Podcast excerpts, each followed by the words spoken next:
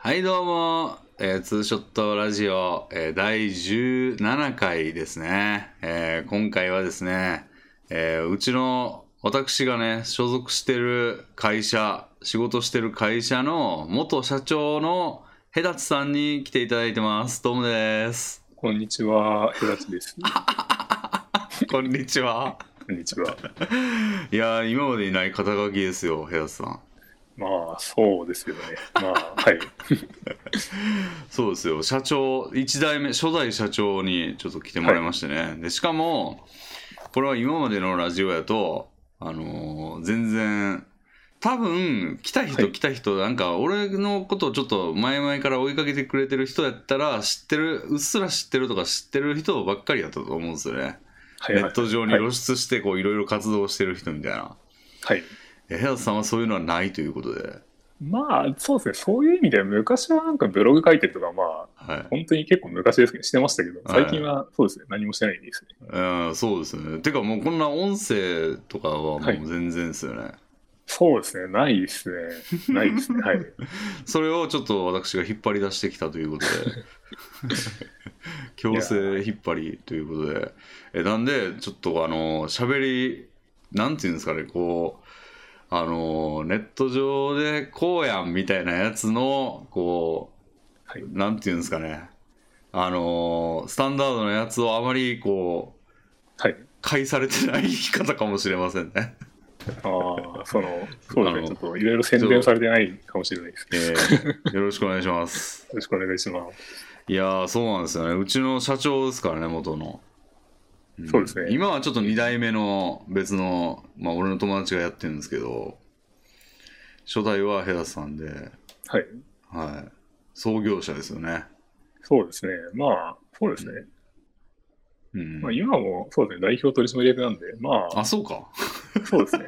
まあ、社長は、そうですね、社長は、はいまあ、社長はやっぱり、向いてないというか、向いてない。んま向い 向いてないんで、まあ、やめたというか、まあ、もっと向いてるやつがいたんで、まあ、そっちにしてやってもらっているという感じですよね。なるほど。代表取締役ってなんか複数にいていいんでしたっけ？そうですね。えっと、3人までいいらしいですね。へえ。あそうなんだ。そなんか、はい。そうそうですね。なんか代表取締役、まあ、代表取締役っていうのが、なんかこう、うん。なんていうんですかね、会社法とかでは、こう、うん社長とかっていう概念は別になくて、なんか代表取締役かどうかっていうのが、まあ割と、あと取締役かどうかっていうのがこう、なんていうんですかね、うん。実際にこう意味がある、その区分で、なんか代表取締役、取締役、社外取締役みたいなのがあるんでしたっけ、はい。あそうそうですね、そうですね。はい、あそのじゃあ、ちょっと肩書きじゃあ代表取締役にしますか？ああ、別にいや、なんかも元社長ってなんかあの、ちょっとなんか、はいなんかイメージ悪いじゃないですか。ああ、まあなんか面白くないですか、そっちの方いが。やでもなんか借金を、借金してなんか、あの、今落ちぶれてる人なんかなみたいな。まあそれはそれで別にいいんじゃないですか？なんか引きが、引きがあって。いや、でもなんか元住吉とかあるじゃないですか、地名で。はいはい。なんか、なんか住吉の方が偉い感じしません？うーん、そうか。元住吉確か高級住宅街ですけど。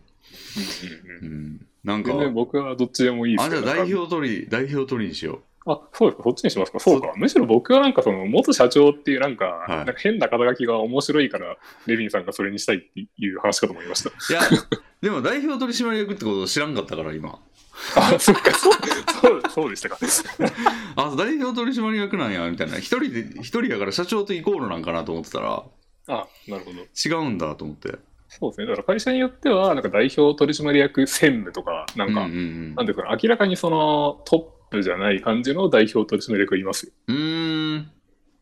じゃあ、そう、代表取りでいきましょあ、わかりました、うんそうか、そうなんですね。そうか、うんそ、そっちでいいのか。う。そっちの、そっちの方がいいっすよ。なるほど。うん。なんか元社長とかやったら、こう、なんていうんですかね、あの、アイドルが、はい。AV 落ちしたみたいな感じであって、ちょっと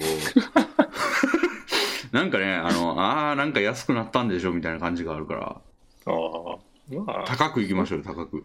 そうですね。はい。そう、えー、ヘアさんはね、あの、俺と知り合った経緯といえば、何でしたっけね？はいまあ、ププリケツちゃんがこのプリケツちゃんっていうあれでいいんですかね？振り、この振り直し、このまあ多分分かんないと思いますね、みんな。なるほど。まあ 知らない前提で。はい。そうですね。まあ、ミリオン、えっと、そのレビンさんと僕がいるミリオンダウト社の、うんまあ、プリケツちゃんというプリップリのお尻、うん通称プリケツという社長を、今社長をやってもらっているプリケツちゃんが、まあ、レビンさんと、まあ、と友達で、うんまあ、それを介してっていう感じですよ。そうですね。でも初めて会ったのあれか。なんかどっかの。あれっすよね。なんかどっかのはい。喫茶店かなんか入って、でなんかヘアスさんがなんか会社作ったらどう思いますみたいなことを言ってた覚えがあるんですよ。ああ、それってでも最初じゃないんじゃないですか、さすがに。最初じゃないんかな、あれ。た多分さすがに最初じゃなくて、まあ割とこう、なんかちょくちょくお会いしたりとかして、うん。まあ、仲良くなってきてからな気がします。た多分でも2、3回目とかやったような気がするんですよね、それ。そうだったかな。あって最初はあれか、リークハウスか。あそうですね。ただあんまりその、ちょっとお話とかしてないかもしれないですけど、うんギークハウスかもしれないです。うんなんかギークハウス、御徒町やっけ？そうですね、そうですね。なんかうん御徒町にそのギークハウスっていうなんかシェアハウスみたいなとこがあって、はい、はいでそこにこうギークっていうなんかプログラマーみたいなやつが、なんかいいっぱい住むみたいな感じのなんかシェアハウスがあったんですよね。はい、はい。でなんかそこにいたんですよね、ヘアスさんが。そうですね。そこで、そうですね、僕とかプリケツちゃんとかがまあ住んでて、はそうですね。い。で、俺は別に住んでないんだけど、なんか遊びに行ったことがあって、そうですね、はい。でなんかへーみたいな感じで行って、でも多分その時はろくに喋ってないですよね。そうですね、人が多かったですしね。う。うんん。で、なんかプリケツが経由でいろいろ経由というか一緒にいてなんかヘアスさんもいるんだけど、来るみたいな感じではい何回か会ったことがあってでなんかそれで創業する、で俺が確かなんか創業に参加したのはあのはい。プリケツになん何やったっけな？プリケツになんか連絡してなんかはい。はい。喋ろうとしてたらなんか俺ちょっともうあのヘアさんの会社に入るとか言っててああ、はい、はい、「ではい。何それ?」って言って「俺も行くよ」って言って でヘアさんにき聞いてみるわって言って聞いて入ったみたいなああ。感じでしたねなんか、ブラザーズっていうハンバーガー屋で、やりましたねなんか話話した気がします。なんか日本橋あたりの はい。なんかそういうバーガー屋に行ってはい。なんかバーガー食いながら喋ってましたよね。で、俺そうですねその時言ってたのはなんか給料がなーっていうのを延々と言ってた気がする。そう、そうでしたっけ？給料は。うんなんか給料がちょっとなーって。めっちゃ安いって。まあ、そうですね。給料はめっちゃ安いところからスタートしました給料安いのさえなんとかないわみたいな、なんかその俺が入り、俺から入りたいとか言っといて、なんか めっちゃ給料に難癖つけるっていう謎の。まあまあまあ、それはまあまあ普通だと思いますけど、全然。ありましたね、そういうのが。そうですね。給料の話をしたかどうかはちょっと全然記憶にないですけど。そううんでちょうど俺その時し仕事がおもんなくて、はい。あのー初めて俺が就活で就職した会社に入って、はい。なんか半年弱ぐらいの時で、はい。なんかおもんねえなと思いながらやってて、あれですよね、その、まあ、ちょっと内容もあれですけど、その、うん時間が多分普通だったんですよね。そう普通に時間が出勤しないといけなかったんですよ。普通に出勤しないといけなかったんで、なんかもう辛いわって言って、はい。なんか睡眠時間が1、2時間とかで行かないといけないみたいな感じになってて、なぜか。うん、それ厳しいですね。うん。細切れの睡眠だったんで。はい。それで行って、たところにこう、もう渡りに船みたいな感じでうんうん。行って、まあなんか、ミリオンなんかゲーム作ったりしてるみたいな感じですよね。そうですね。うん。いや、でももうだいぶ経ちますよね、5年とか。いや、そうなんですね。レビンさん入ってからもも。どれぐらいですかね。会社作って、今、最今7年目なんで、ちょうど丸6年ぐらい経ったんですけど、レビンさん、多分だから5年半ぐらいじゃないですかね。ああれっていつからやってたんですか？会社ですか？はい、何月ぐらいからやってたんですか？俺確会社はにか入ったのが5月か6月なんですよね。あ、そうですね。その半年ぐらい前ですね。えっと、11月、その前年のその2014年11月に会社を作ったなるほど、なるほど。で、その時当初はなんかウォッチゲームズって名前で、そうですね。あの、スマートウォッチのでゲーム作ろうみたいな感じだったんですね、最初。そうですね。それで、まあ、あの、スマートウォッチの、まあ、なんか市場がというか、まあ、プラットフォームが、なんかいまいちそうだったんで、これはダメだなと思って、その、は半年ぐらいの時点で見切りをつけて、うん。対戦ゲームの会社を作ろうっていうことに切り替えて、はまあ、それでそのレビンさんとか、そのプリゲツちゃんとかをお呼びした感じです。い。なるほど、なるほど。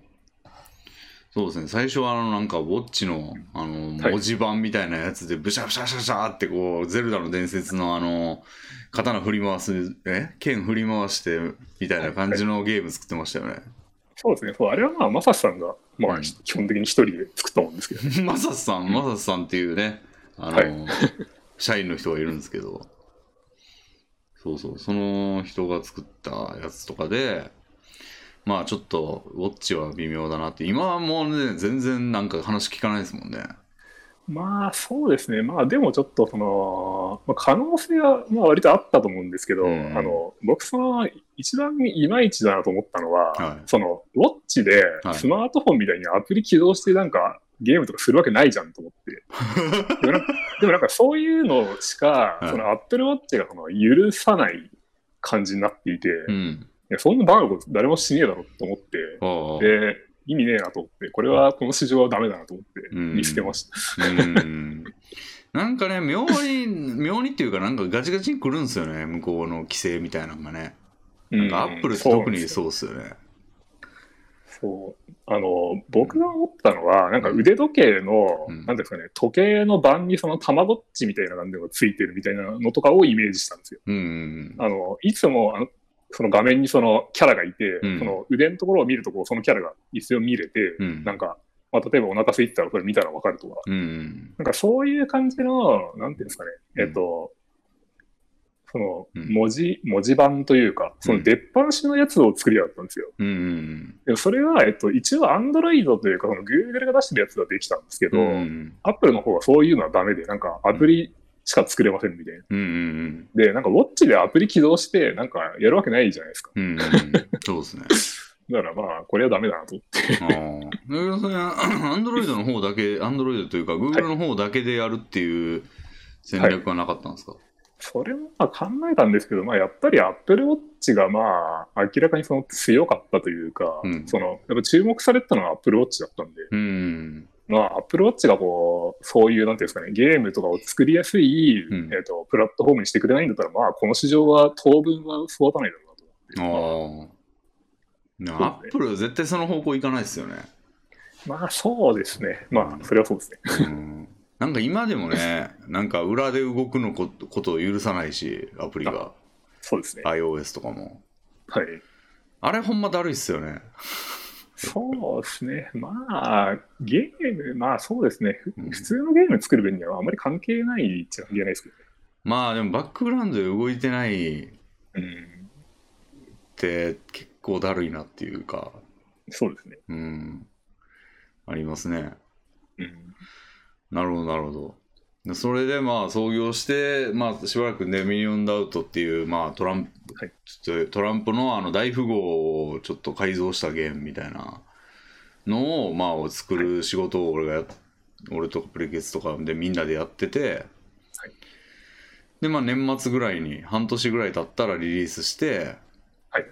でまあなんかごちゃごちゃして、でまあなんかこのままだと金がなくなるとか言って、なんかあの外の仕事とかやったりやらなかったりみたいな、そうですね。はい、感じですね。俺も今外の仕事ですからね。そうですね。いや、その外の仕事とかも、僕もこのサラリーマンしかやったことなかったんで、うん。全然その、なんていうんですかね、仕事を取ってくるみたいなのは、まあ、全くわからなかったんで、まあ、何にも考えてないというか、まあ、結構、あの、はいアイディアでのパッションで起業したみたいな感じですよね。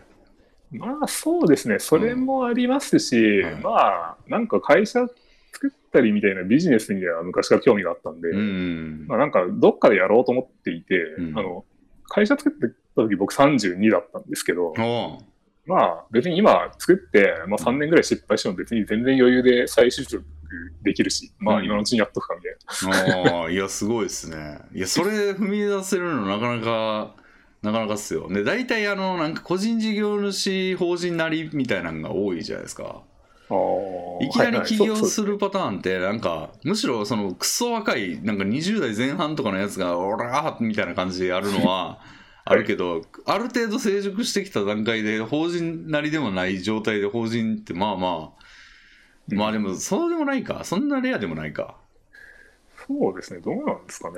でも、世間の一般のイメージからすると、はい。どうなんですかね、その、一番薄いとこじゃないですかね。まあ、そうかもしれないですね。うん。まあ、そうですね。実際、その会社作ったのは、そんなにその、なんていうかね、すごいいろいろ考えて作ったわけじゃないんですけど、実際その会社作ったことによって、あの、VC、あのベンチャーキャピタルから投資を受けたりとかっていうこともできまして、まあ、その資金でその、まあ、その資金がなかったら多分レビンさんとか雇用するのは難しかったと思うんで まあ、結構だから、まあ、ほんで良かったですね。そうですね。だって最初は売り上げゼロですもんね。そうですね。なんか出すまでは。そうですね。ミリオンダウトはその資金で作ったっていう、まあ、感じになってるので。うん。うん、うん、そうですね。いやあの時は結構ね、あのー、インディーゲーのスタジオみたいな感じで良かったですよ。今も完全に外に出て、なんか普通の外の仕事やってる感じですけど。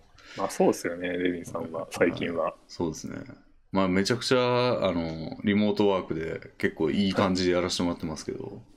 それは、まあ、レビンさんもちょっと、本当、本当はやっぱ中の仕事をまあやっていただきたいっていうのはまああるんで、うんうん、まあ、もっと社内案件を増やしていこうとしてる感じなんですけど、今は。そうっすよね。あでもあんま結構こう、まあちょっと社長の、現社長の好みが割とちょっとデータ分析入ってるじゃないですか。まあそうですね。うん、はい。うん。まあその辺俺割とどうでもいい、どうでもいいじゃないけど、軽視しする派なんで、はい、なんかもうええやんコンテンツ作ろうやみたいな 感じやけど、まあまあでも好きな部分もあるんで、なんかランキングとか好きなんで。ああ。はい、もう、はい、データ集めたりするのもまあ好きっちゃ好きなんで。あまあそうですよね。今作ってますもんね。そのミリオンダウトのデータ、うん、分析というかデータ集計するやつそうそう。だから結構 KPI とか詳しくなって、これは収穫だなとは思ってるんですけど。ああ。うん。DAU とかさえ知らんかったから、最初。ああ。その呼び名が、呼び名が、デイアクティブユーザーみたいな。はいはいはい。そうか。それ、そうか。でも、レヴィンさんってその昔からその、例えば Google アナリティクスとか使って、その、ご自分のそのサイトの、なんですかね、データとか見てらっしゃると思うんですけど。全然見てなかったですよ。見てなかったし、アナリティクスってなんかあんま DAU って言い方しないですね。なんかユーザー数とか言いますね。ああ、はい、まあ、そうか、うん。ページビューとかですね。まあ、ウェブが多いですからね。うん、そっかそっか、確かにページビュー。ウェブですからね。なるほど。そう、ウェブと結構アプリもちょっと違うんですよね、なんか雰囲気が。うん。データ分析の。うん。そうですね。だから結構、もう長い付き合いですね、割とね。そうそうですね。結構長いし、うん、そうですよね。割とよくお話もするし。そうですね。俺がなんかたまにこう、今ね、別の外の会社の仕事してても、はい、なんかふらーっと会社に寄って、なんか、ペラペラ1時間か2時間ぐらい、こう、あの、みんなの仕事を邪魔して帰るっていう。よくやってますよね。そうですね、結構。うん、まあ本当はそうですね。それ、やっぱ近いから、レニさん会社が。僕もその会社の近くですけど。はい。まあやっぱ、たまに話とかそう、王将、王将の帰りとかによるんですよ。西日暮里の王将に行って、はい。そう、会社も西日暮里にあるんで、その帰りにチャリでファーって行って、そうですね。やりますね。いやー、そうなんですよね。だから、まあそれで、で、現状、現状というかね、今はどうですか、はい、忙しいですか？そうなんですよね。最近1ヶ月ぐらい、まあ基本的にそんなに忙しくないんですけど、うん、普段は。最近1ヶ月ぐらいは、あまあリリース直前なんで今やってる、はい、2, 年2年ぐらいやってる案件がリリース直前なんで、あ、まあ、当然といえば当然の忙しさですけど。なるほど。ああ、直前なんですね。そうですね。そう、そうなんですよ。今月末なんで。そう、だから今日なんか土曜日やのに、なんか、ね、会社にいますとか言って。まあ、まあ、普段普段から、まあ、なんていうんですかね、結局僕僕も一応その経営者なので、はいなんか作業じゃないけど、なんかやんなきゃいけない仕事というか、はいなんていうんですかね、やんなきゃいけないというか、まあ、例えばその会社の方針をどうするべきかとか、はまあ、そういうのって、なんていうんですかね、別にそのタスクとして。存在してるわけじゃないですけど、はまあ、常に考える必要があるじゃないですか。い。うん。まあ、なんで、その、別に忙しくなくても、こう、土日とかに会社に来て、なんかもう、そう、そういう仕事をしてるというか、まあ、なんか考えたりとか、なんか仕事しそういう、そういうのやってることは、まあ、普段もあります。すごいですね。いや、土日に仕事とか言ったら俺大事ですからね。まあ、これは、まあ、結局、その僕の仕事は割と趣味みたいなのを延長線上なんで、あんまりその、はい。まあ、基本的にや、面白いこと、やりたいことをやってるんで、まあ、まあ、あんまり、そうですね。うん。なるほどね。まあ、確かに、そうですね。いや、経営者やと、やっぱいや、なんていうんですかね、もうほん、なるべくね、会社のためにやりたいって感じですもんね。自分の会社やし、みたいな。そうですね。うん。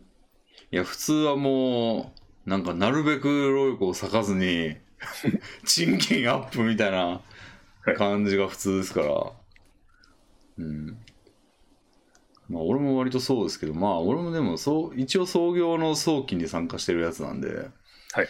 まあ、あ、あうん、まあ、ヘルスさんほどの情熱はないにしろ、まあ、ちょっと、普通の会社員よりはそうかもしれないですね。うん。いや、結構レミンさんも、はい。結構なんだかんだ言って、すごい仕事してる時期もありますよね。そうですね。まあ、うん。そこまで長期化したこと多分あんまりないと思うんですけど、うんうん、なんかもう採算というかあの労力度外視で、まあ、とりあえずこれやらなあかんやろみたいな時は集中してやなんか、はい。あのもう土日もなくやってた時はありますけど、そうですよね。うん、そうですね。まあ早く一もう億万長者になりたいですねそうですね。でもあんまり億万長者になりたいって感じじゃないでしょヘダさん。まあ、そうですね。ううん。ん単純に、うん。あの僕なんか小学校の時からあのファミ通のうん。なんかゲーム販売本数ランキングみたいなやつをなんか、ま、小学校3年生ぐらいの時からなんか毎週見てて、はい。なんかゲームビジネスがすごい好きなんですよ、昔から。うんうんゲーム、ゲームやるんですけど、はい。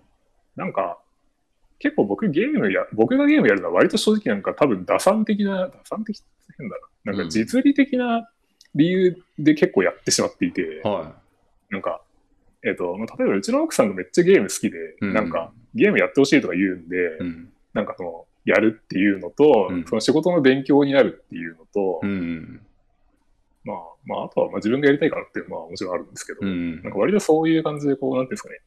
まあ、プレイヤーとしては、うん。まあ、仮に仕事とか、その、なんですかね、その奥さんとか全くその、そういうところでゲームをやる理由がなかったら、うん。ああんまやってないかもしれないですね、なんか例えばこうビジネスモデルが新しいとかなんか体験として新しいみたいなやつだったらやろうかなみたいな感じなんですね。そのそうですね。それ自体が自分が好きかどうかっていうよりは。たただ、あのはい。基本、まあそういう、そうなんですけど、でもまあ僕がなんかここ数年で一番やってるゲームはダークソウルシリーズで、あれはでも好きでやってますよね。ダークソウルはまあめちゃくちゃそうですね。まあ、あの、もちろん好きだし、はいなんていうんですかね、うん。結局その、僕がゲームやってて面白いなって思うのは、なんかその、なんていうんですかね、ゲームのその、構造が優れてるなって思って、うんなんかすげえなっていう感情でやる感じなんですよね。ああ。もうダークソウルはそれありました。あ、そうです。それはもう、まあ、全体的にその全てにおいて。うん結構なんか死にゲーっていうイメージなんですけど単純な。そうですね。うんはいそうですね。あの、ゲーム、そう、そうなんですよ。あの、うん僕がその、普段なんですよね、ちょっとハマるゲームっていうのは、うんなんか、基本的に変なゲームデザインのゲームが多くて、うん。なんかやったことのない体験というか、うん。まあ、なんですかね、やっぱゲームってその、ストーリーとかを、うんあの、普通に、ストーリーが面白いゲームとかってあると思うんですけど、うん。まあ、それはなんかまあ、小説とか、なんか映画とか漫画とかでも、まあまあ、似たようなことができるじゃないですか。うん。やっぱゲーム特有の、えっと、体験っていうのは、まあその、うん。やっぱりその、入力したりとか、なんていうんですかね、インタラクティブにというか、うん。なんかこう、なんかやって、それによってなんか動いて、うん。またなんかやってっていう、なんていうんですかね、まあ、ゲームシステムが、こう、やっぱりユニークかどうかっていうのが、うんまあ、ゲームの一番の特徴というか、だと思うんですけど。ダークソウルって結構そうでしたっけね？いや、ダークソウルは全然違うんですよ。はあ、で、全然違うんでは、結構逆説的ですけど、すごいなと思ったっていうところもあるんですけど、あの、ゲームデザインがめちゃくちゃ普通でも、そのレベルデザインだけで、こう、なんていうんですかね、こんなに面白いゲームっていうか、こんなにこう、面白くて、なんていうかな、新しい体験というか、ユニークな体験が作り出せるんだっていうのが、まあ、すごいなっていう感じですかね。確かに、死にゲーって別にいろいろありますからね。そうですね。だ、うん、そうですね。あのシリーズ以前の僕、死にゲーっていうのがどういうものがその有名だったかあんまわかんないんですけど。まあ、でも。そうですね。はい、なんか、なんやろう。まあ、別にコンシューマーじゃないですけど、あのーはい、まあなんかニコニコとかで言えば、あの、ビなんか友人にマリオやら作ってやらせてみたみたいな動画があったと思うんですけど、あれも割とこう死にゲーというかダークソウル感あると思うんですよね。ああ、なるほど。あの、めちゃくちゃ難しいステージを作ったのを友達にやらしたみたいな。はいはいはい、はい。で、なんかもう、あの、なんていうんですか、あの、孔明の罠みたいな、あの例の、はい、ジャンプした、もうこういうジャンプするしかないやろみたいな角度のところに、あの、見えないブロックを置いといて死ぬ、殺すみたいな やつとかで、なんか、ああ、ここにあったかみたいな。はい、どっかしらには仕込んであるんだけど、ここかみたいな。とか、うん、なんかもう、キラーが、あの、避けようがない感じで飛んできて、あの、そのまま自然に当たって死ぬみたいな。やつとか。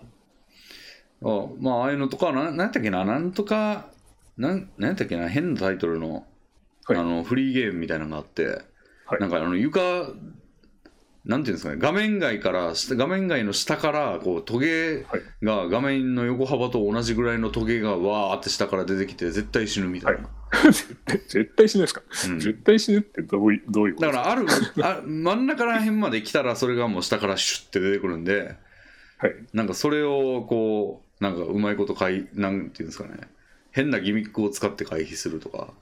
うん、なんかそういうのがあるんですよ。進んでったら、下からその、だから画面の横幅と同じ幅のトゲがわってくるから絶対死ぬんですよ。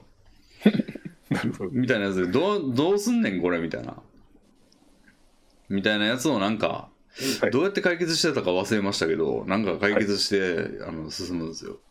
うん、うん、真ん中まで行って急いで左端に戻ってあの左の部屋に戻るとかなんかそんな感じだったよな。なるほど。昔のなんかシューティング、なんかグラディウスとかなんかそういうのありますよね。なんかありましたね。うん、なんか、その早く通過しないと、なんか、うん、早くつ、なんていうのかな。なんか上と下から壁みたいなやつがなんか迫ってきて、うん、なんか、普通にこう、死ぬみたいな壁にぶつかって、かいなんか技術とかの問題じゃなくて知らない、知ってて、先に行かないと死ぬみたいな。ありましたね。そうですね。あのまあでもレベルデザインがめちゃくちゃ優秀なんですよね。そうですね。えっと、なんかちょっと説明が難しいんですけど、うん、あの、開発者の、ダークソウルシリーズの開発者の人が言ってるのは、うん、あの、達成感を重視しているっていうことを言っていて、うんうん。まあ、これが僕は、その、このシリーズはすごくいいといいところだと思うんですけど、うん、あの、まあだから簡単に倒しちゃうと達成感がないんで、うんうん、なんか、むず死にゲーっていうのはまあ死ぬんですけど、うん、なんか難しいっていうのが僕はちょっとダークソウルは違うと思ってるんですよ。うん、まあ簡単か、まあ雑にこう3分割したら多分難しいぐらいに入るんですけど、うん、まあでも、あの、言うてこう、なんていうんですかね、割となんか死にながらやってれば進むし、うん、まあ例えばうちの奥さんとか結構ダークソウルシリーズやってて、はいまあ別にそんなにその、そういうのうまいわけじゃないんですけど、まあ結構クリアしてるんで、1も2も2回ぐらいクリアしてるし。うん。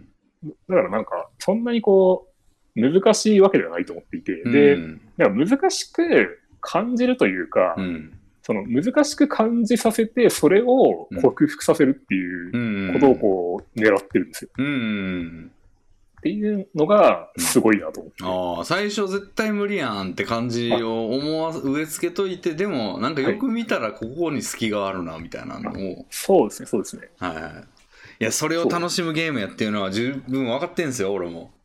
分かってんすけど、もうその前に、なんやらっていうのが来て、あの、売り飛ばすんですよね。俺もあのスマブラはそうだったんですよスマブラもはいなんか、はああなんかなかなかいいやんって思ってたけどもう対ネット対戦してボコボコにされたらうわーってなってもうそのままツタヤに走りましたから。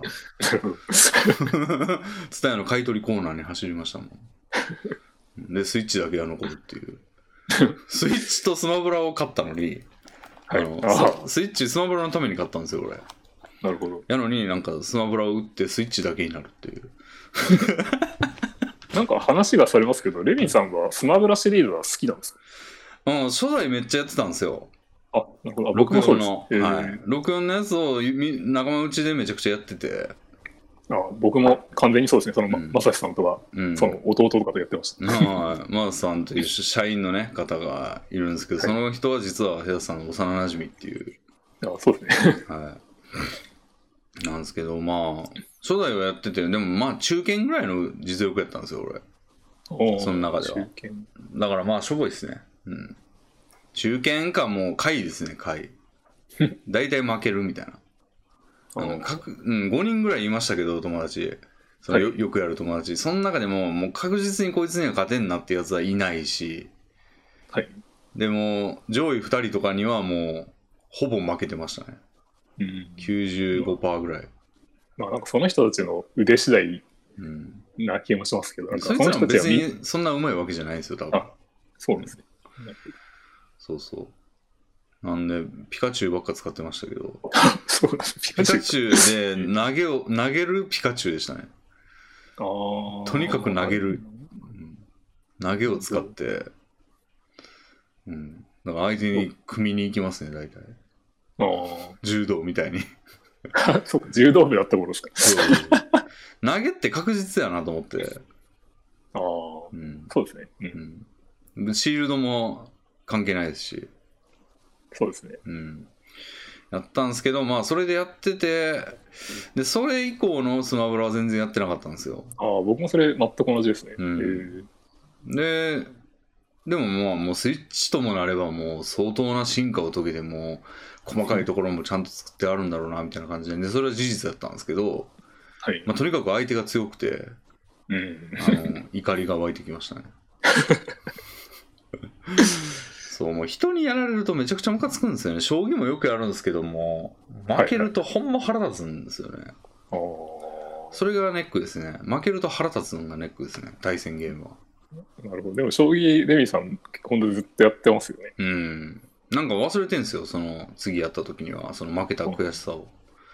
で、また思い出して、ああ、こんなんやったわ、みたいな。で、腹立ってまたやめて。でも、もう、一日経たないか経つかぐらいの時にまたやって。そうなんですよね。だから、 Rails のあの、プログラム言語ですけど、 Rails のマイグレーションリセットとかしてる時に一回やっちゃいますね。しばらく時間かかるじゃないですか、あれ。はいはい。ああ。え、でもマイグレーション、そうか。マイグレーションあリセ俺リセットそんな。リセットで大体やるんで、ああ、うん。なるほど。人のプラン RSpec。はい。なるほど。うん。大体マイグレマイグレーションで済ましちゃうとなんか大体他の人のが入り込んでたりして、ブラン,、うブランチ、ブランチ移動したら巻き戻ってたりとかしてなんか大体変になるんで、はいはい。リセットしないとって感じですね。なるほど。そうそう。で、ヘアさんはね、そう、プログラマーなんですよね。まあ、そうですね。プログラマー、まあそうですね。はいははい多分今までに出てもらった人の中ではまあ一番ガチのプログラマーというかそう、ああ。うん一応あれですか、他にもなんかそういう、なんか見た感じ他にはそういう系統の方はいらっしゃらなかった一応あのね、えよっと、第何回やっけな？えーっと、第、えー6回の、えー岩切さんは、はい一応プログラマーですね。あ、そうなんですね。でも多分駆け出しで、なんか C, C シャープとかやってる感じかな。あ Unity ですか？いや、 Unity じゃない方ですね。違うんだ。うん。ユニティ以外で C シャープ使う人ってあんま聞かないですよね。そうですね。まあ、多分いるところにはいるというそれは、か、それはいるところにはいますけど、い岩切さんそうやし。やけど、まあ、見たことないですね。俺は。まあそうですね。業務システムとかで Windows 用のソフトとか作ってる人でまあいるんでしょうけどね。うん。うん。彼も多分まだ1年経ってないぐらいじゃないですかね。経ってんのかな？うん。なんで、うん、そうですね。やすさんは何でもや、何でもやる人ですからね。まあそうですね。でもちょっと僕は結構どれも浅いんで、あの、うんまあそのそもそもプログラマーとしてはまあ浅いというか、まあはい僕はその会社の、まあ、ビジネス的なことをやったりとか、まあそのゲーム、ゲームデザインというか、うん。そっちも結構やりたい、うん。方なのでうん。まあ、結構そのエンジニア、プログラマー、エンジニアみたいなところに割いてるリソースはそんな多くないので、うん。いや、その割にはガチですよ、結構。まあ その割には。まあそれは、はいまあ、でもまあ結構やっぱ周りのこう、うん本物と比べるとまあ全然、う全然ですよ、本当に。いや、俺もね、なんか漠然とゲームし作りたいなっていう気持ちでずっとこの業界いますけど、はい、はい、なんかね、やっぱ得て増えてがはっきりしてきた感じがあって、はい。あ俺、あの、やっぱ実装の方が得意やし好きですね。うん。だからデザインとか企画とかはなんか苦手やしあんまやりたくないってことがだんだん分かってきましたね。うん。うんうん。なんでもう俺も個人プロジェクトでめっちゃゲーム作りたいなと思ってるんですけど、はい、会社とはまた別で。はい。まあ、会社にももう投資あの投げ出すな、なんていうんですかね、提供できるリソースはもう実装やと思うんですよ、ほぼ。なんかあんまはいはいゲームデザインしても、なんかそうでもないなっていうか、他にと得意な人いっぱいおるしみたいな感じなんで、で、個人でやるにしても、なんかデザインって言っても、やりたい部分は浅い部分なんですよね。なんか、口頭で言えるぐらいのこういうゲームみたいな。その何々して何々して何々するみたいなゲーム。っていうぐらいが関の山で。はい。ディティール詰めていくところは得意じゃないしあんまやりたくないんですよね。うん。だからその辺はもう他の人を招聘してまあやってほしいなみたいな感じで。で俺は開発力提供できるけどみたいな。はい。ことはもうなんか明らかになってきたんでもうそのロールに徹した方がいいなっていうそこを破って自分でここややるここもやるぜ俺もできるぜみたいな感じでやってると、破綻するなっていうことが分かってきましたねうん。まあ、まあ、そうですね。それが、そうですね。きっとレミさんはうん、得意、やっぱプログラマうんー的なこう、やっぱポジションが得意だと思いますね。やっぱりなんか、うん結構なんていうんですかね、なんかコンピューターで言うと、結構レミンさんはなんかメモリが多い感じというか、なんていうんですかね、うんなんかその、まあ、僕はまあちょっとなんで、そのあんまりこう、プログラマーとしてのまあ能力は まあまあまあまあだと思うんですけど、僕から見るとまあ結構やっぱレミンさんのこう全体の、なんていうんですかね、設計というか、うんまあなんか結構広範囲をちゃんと見見れてるなっていう感じがうんしますね。まあかなり向いてる。うん。ワーキングメモリ多い感じはありますね自分でも、うん、そうですね、うん。うん。多いと思いますね、かなり。うん。なんかこうなってこうなってこうなってこうなるからこれはこうしとかんとなみたいなのはうん。割となんか紙に紙にというか資料に全然落とさないけどまあ考えてから作るみたいなとこあるからうん。なんかなんていうんですかねこうあのーあの積み木平べったい長方形の積み木をこう、ちょっとずつずらして階段みたいに置いてったらなんか一番下のプレートと一番上のプレートが全く重なってない状態にこう階段にできるみたいなのあるじゃないですか。なんかわかります、イメージつきます？わかる、わかるような気がしますね。かあの平べったいなんていうんですかね。あのかまぼこ板みたいなのをはいはい。一番下に置いて、はい。でちょっとずらしてこうはみ出てる状態で上置いてっていうのをずっと繰り返してったら実は崩れずにこう置いていけるんですよ、はいはいはい。あの物理的な力で。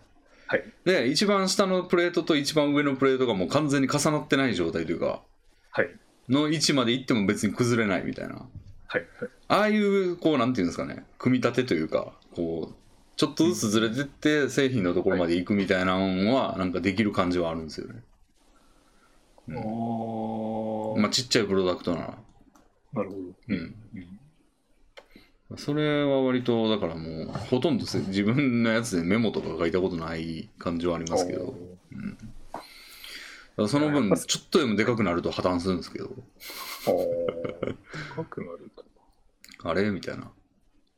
うん。いややっぱそういう、なんていうんですかね、あの、うんプログラマー向きの、まあ、向きの人、向きじゃない人っていると思うんですけど、うん。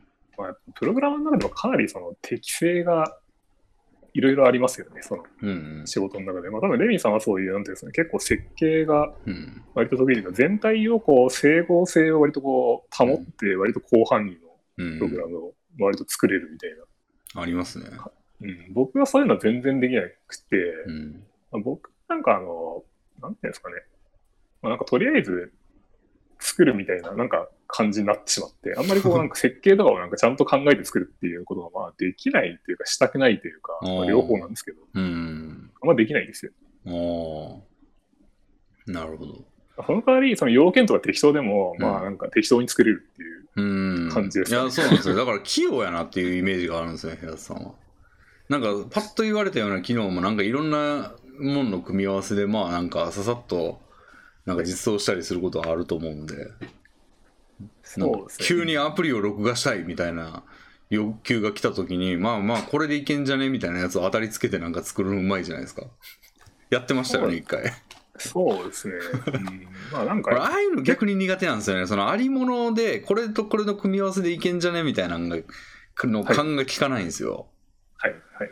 なんかその既存サービスの感じをよく知らないからやっぱそこはやっぱレビンさんが、なんかちゃんとこう理解してるやつじゃないと、なんですかね、使いたくないっていう、なんていうんですかね、その、うん、まあなんか、まあきっちりしてるっていうか、なんていうんですかね、うん、自分でこう、ちゃんとコントロール、ちゃんと掌握というか把握というか、できてないものを作りたくないっていうことですよね、はい、多分。そうそうです。だからフレームワークのバグとか一番許せないんですよ。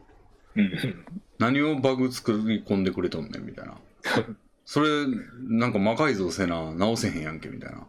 そうですね。まあ僕はそういうのはなんかあんま気にしなくて、まあ、割と動きゃいいやみたいな。なんかよく分かってないところがあっても、まあ動いてればいいやみたいな、まあ適当な感じなんで。うん、そうなんですよね。あでも、あの、レイルズはだんだんその自分の領域に近づいてきましたね。ああ、それは素晴らしいです、取り込んできましたね、だんだん。まあなんか全貌は当然把握できませんけど、あんなもん。そうですね。把握できんけど、まあ大体、大体こうなんか、こういうことでしょみたいな。なんはい、切り分けができるようになってきたというか、そのもう完全に外の部分とはもう、もうそれはしゃあないわ、みたいな感じやけど、まあ回避方法いろいろあるから、 Rails は。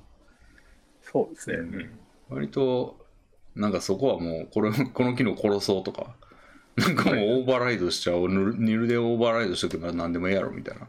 あまあそうだね。そういうのはまあ Ruby は良くも悪くも柔軟ですからね、すごい。はい、えーうん、そうなんですよね。いやそうなんですよね。なんかあれですね、話が、なんだっけ、なんかダークソウルの話をしてた気がするけど、めっちゃ、めっちゃそれた気がする。いや、全然大丈夫ですよ。もうそこんな感じですよ、いつも。うん。なるほど。やそうなんですよ。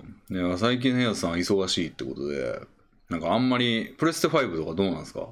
ああ、そう、PS5 はなんで、その、デモンズソウルが出るからめっちゃやりたいんですけど。ああ、変えませんでした？あ、変え、そうですね、変えてなくて。あまあ、変え、まあ、変えたら、まあでも今、うん、今なんかダークソウル、ダークソウルリマスタードっていう初代のリマスター版をなんかやってて。うん、それプラットフォームなんですか？えっと、PS4 で。あ、4で。まあ今これやってるから別にいいかなみたいな感じですかね。なるほど、なるほど。いやーなんか俺のその出向先のメンバーとかもなんかめっちゃ買おうとしてましたけど、ああ、はい。あの、ヘンさんの弟さんは変えてましたね。あ、そうですね、そうですね。うん。でも、あの、うちのそのサーバーのリーダーは、なんかめちゃくちゃ頑張ったけど買えなかったって言ってましたね。ああ。なんか、十何社ぐらいに十何個売り店ぐらいに全部応募したというか、けど全滅全滅でしたって言ってね発売日にコントローラーだけ届くんですって。コントローラーあれですか？もう一個買ったってことですか？2個目の？そうそうコントローラーをそのだからまあ多分あの家庭持ってる方なんでまあ奥さん用か子供用か分かんないですけど、はいはいはい、でまあなんかいるから買っといたんでしょうねなるほど。どうせ、どうせいるから。だからそれだけ届くらしいですよ。なるほど。めちゃくちゃ爆笑しちゃいましたけどね、俺それ聞いて。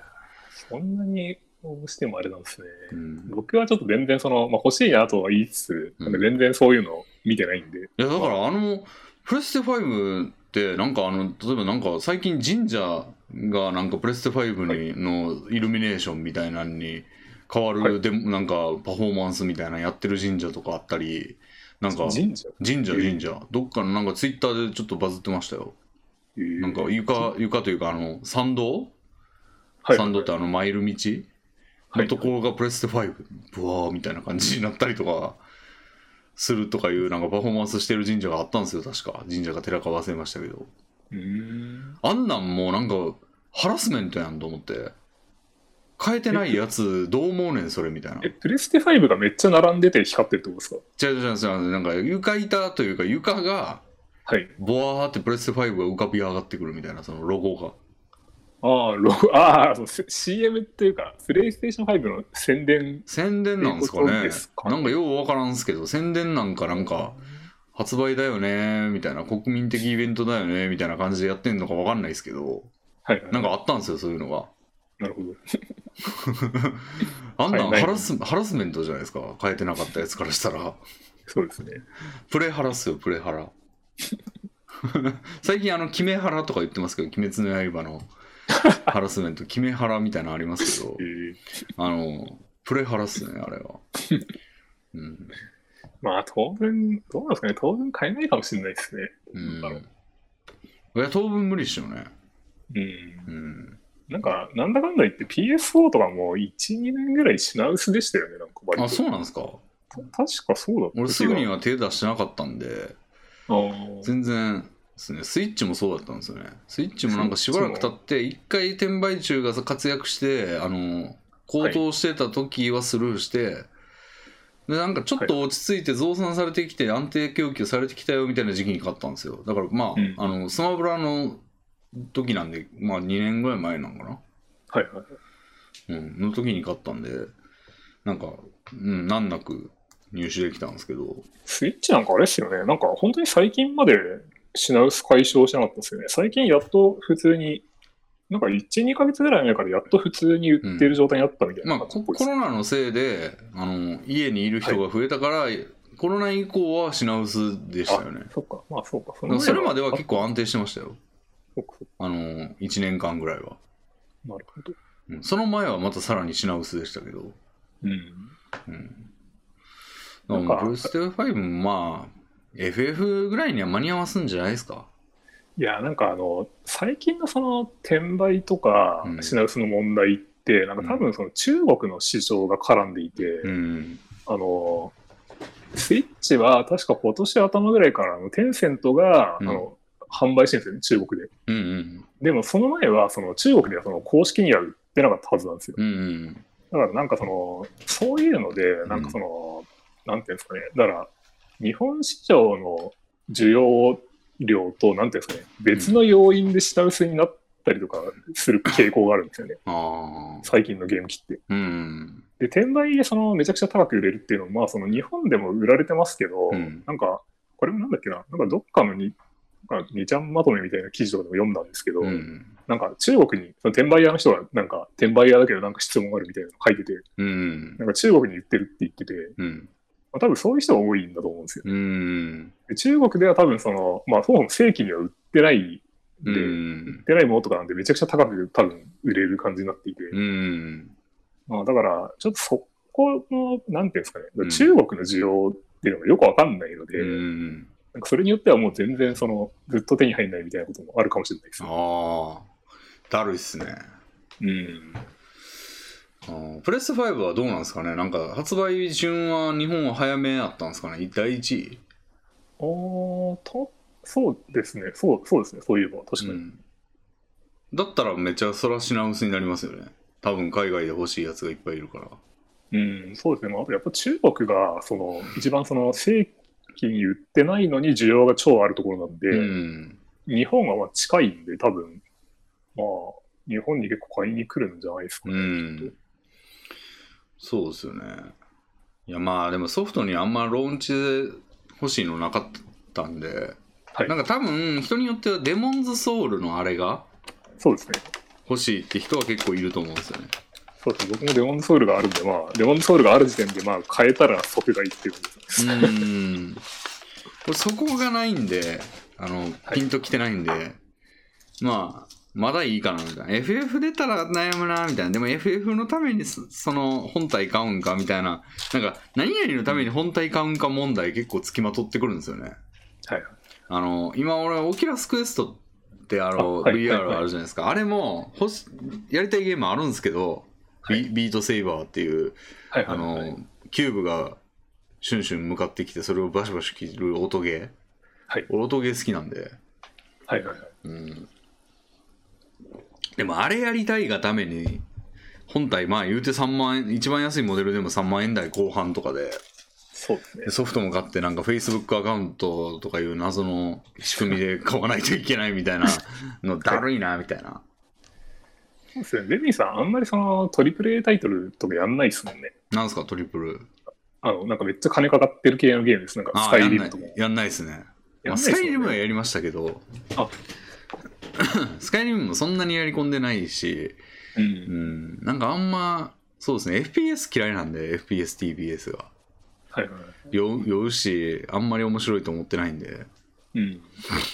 あんまりだから、そのコンソール、コンソールってそういうゲームがまあ主役というか、割と。うん、うん。まあ、スイッチはちょっと違いますけど、そのスイッチは結構インディーゲームプラットフォームみたいな感じになってますけど、うん。まあ PS4 とかやっぱりそのリッチなゲームをまあやる感じだと思うんで、まあ、そりゃそうっすよね。うんちょっとレミーさんの好みのゲームはそんなにないですよね。うん。でも、まあ、これも何回か言ってる話なんですけど、はい。この11月からは俺の、俺向けのラッシュなんですよ。あそうですよね。はい、はい。うんもうあと1週間もせんうちに桃鉄が出て、はい。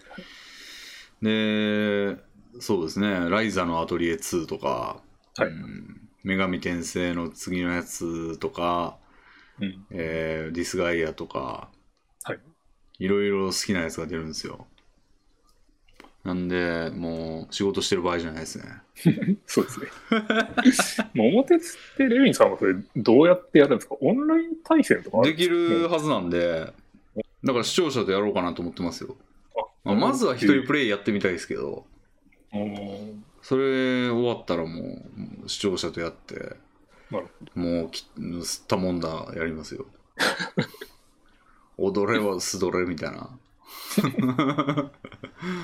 桃鉄ってなんか、今の世だからこそやりたいじゃないですけど、昔やってた時ってなんか別にそんな一人でやるもんじゃないしなーって言って、でもワンプ。レイがなんか継続的に長いじゃないですか、あれ。そうですね。言うて5年とかで終わらしてもワンプレイ長いじゃないですか。はいはい。だからなんか、あんまり身内でやることなかったんですよね、友達で。うん。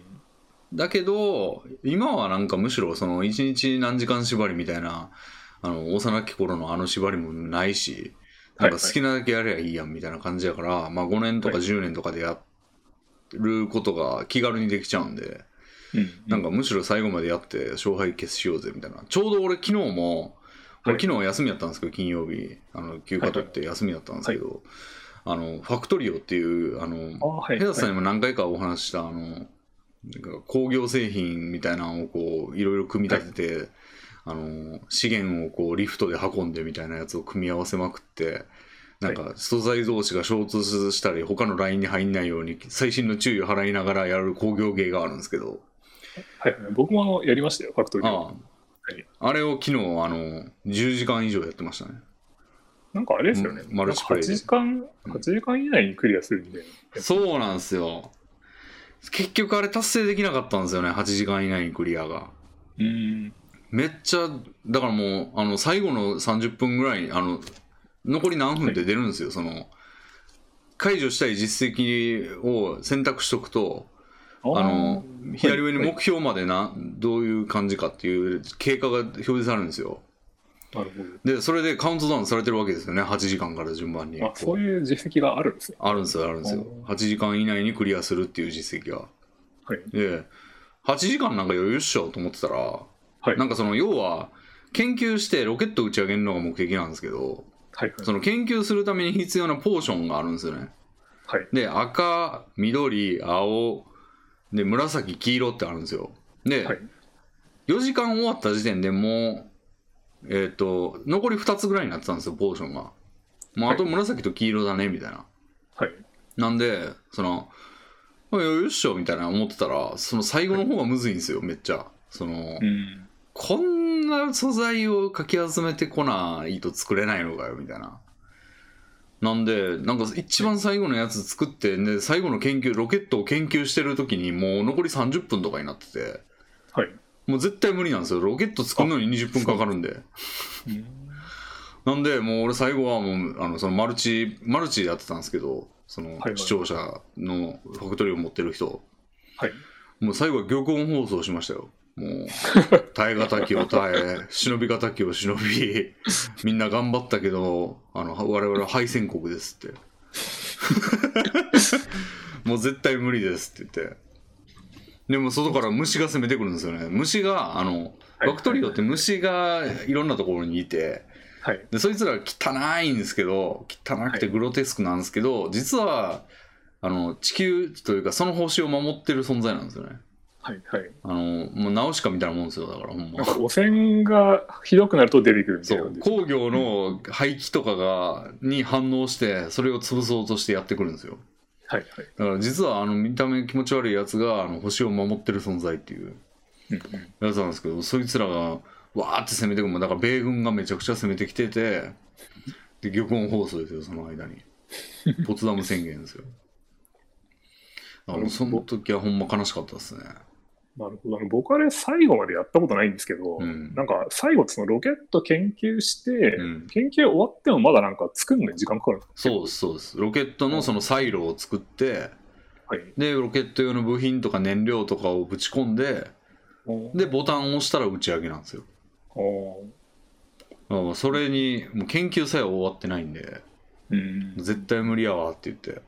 うん。で反省とかしてね 資源も最高でやってるんですけど資源の量とか決めれるんですよ。置いてある資源の量、それもはい。マックスにしてやってたんですけど、はい。なんかそのマックスさを生かしきれてなかったよねみたいな。その、ちょっとこじんまり作っちゃってて基地をはいはいはい。全然はい外部にその虫がおるからとかいう理由で、はい。なんかあんまり開拓せずにそのもう身の回りのものだけで作ってたんでその規模がちっちゃいんですよね。うん。だから速度が遅くて。はい。それが反省ですねだから次回はもっとうまくやりたいなっていうなるほど。あれ、あれですよね。最初にその拡張性、本当俺ソフトウェアの開発みたいですけど、うん拡張性が高い感じで、こう、なんか余裕を持って作っておかないと全然なんかうん生産効率的にできないですよね。そうなんですよね。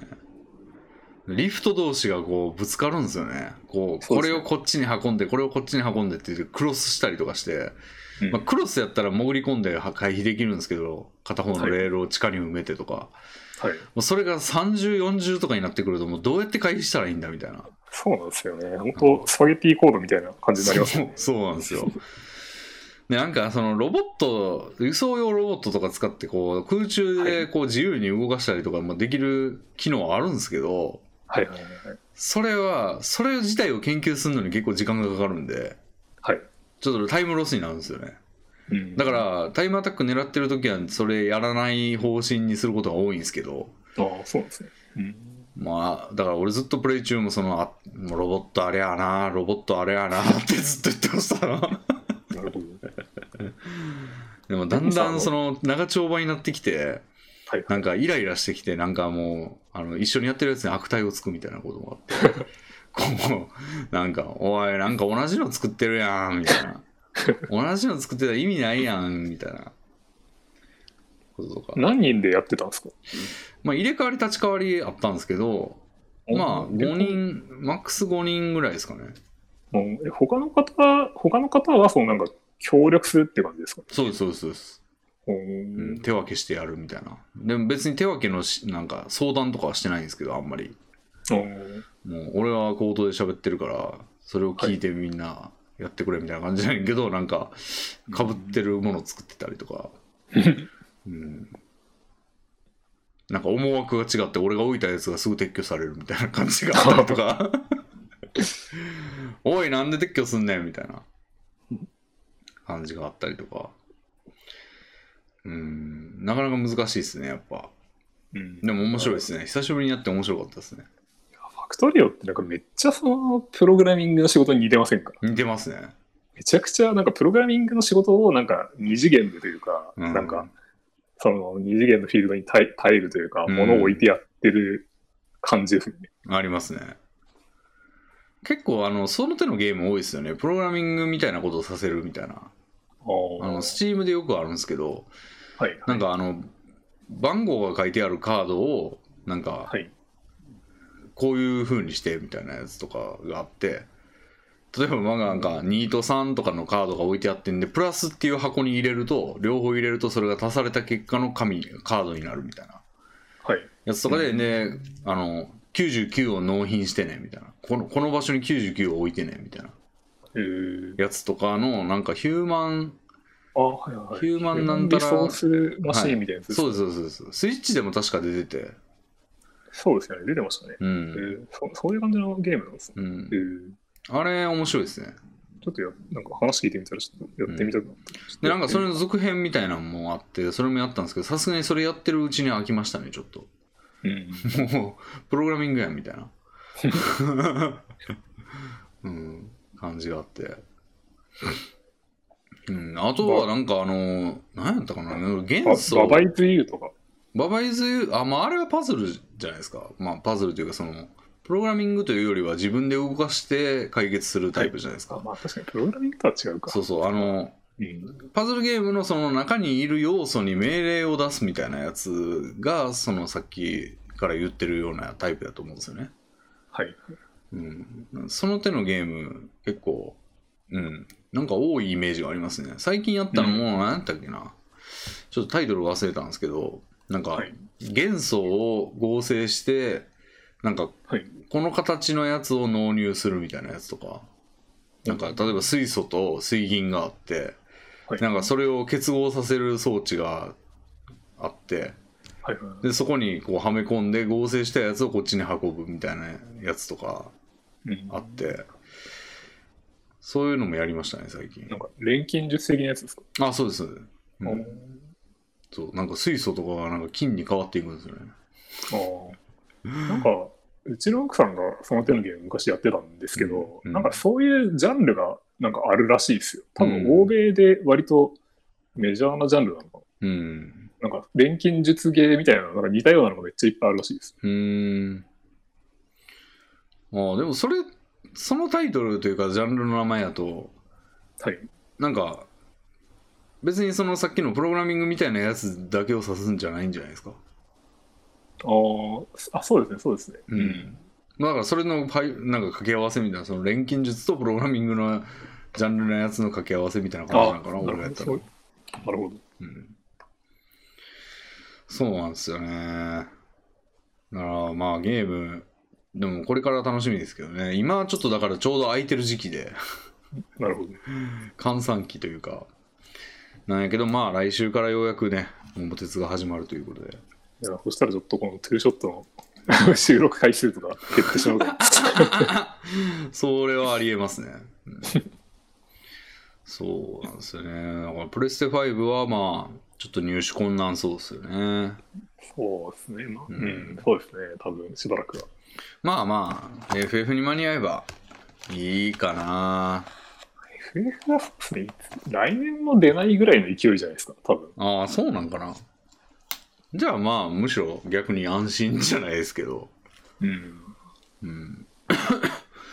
どうなんですかね？今後の流れってなんかプレステ5とスイッチで出るみたいな感じになるんですかね？今ってプレステ4とスイッチで両方出すみたいなゲームめっちゃ多いじゃないですか。うんまあでもさすがに FF はちょっとスイッチだとはあまあ FF は出ないいですよそらあはいはい。はい FF はあだってプレステ4でもプレステ4単体ですから。そうですよね。うん。そう15とかはそうでしたから。でもちょっとさすがにスイッチとプレステ5やとスペックが違いすぎるんじゃないかなって感じはありますけど。そうですね。だって PS4 初代そのプロじゃない方の PS4 よりも多分スイッチの方がしょぼいあですかスイッチ確か3相当ですね。らああうん。なるほど。あのスペック検証記事みたいなの見たんですけど。はいはい。大体3相当でしたね。なるほど。うんなんでどうどうなんですかね？なんかもう完全に住み分けになるんですかね今後は。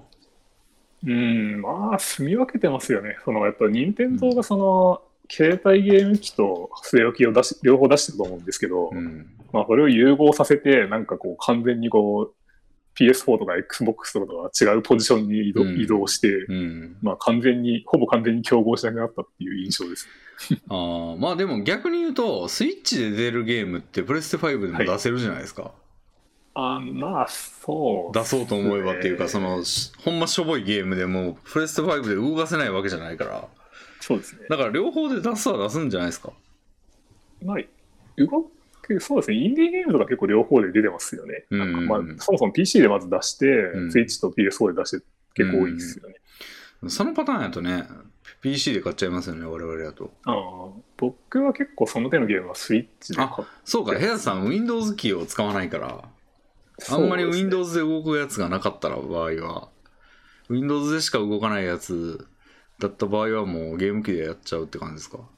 そうですね。まあ、あとやっぱり、まあ、ゲーム機の方がゲームしやすいというか、おまあ、ー PC ではあんまりゲームやらないので、あそうですか。PS4 かスイッチで買いますね。あ割と。ー。俺 Steam の方が大体安いんで、ああはいはいはい。Steam で買っちゃいますね、スイッチ Steam にもあるやつ。だから、あのスイッチでパーって見てて面白そうやなと思ったら、大体スイ、はい。Steam で検索して、ああなかったらしゃあなく買うかみたいな感じでやってますね。だからあの、なんていうんですか、量販店じゃないわ、家はい電量販店に行って、製品見て Amazon で買うみたいな感じになり なりつつありますよ。なるほど。うん。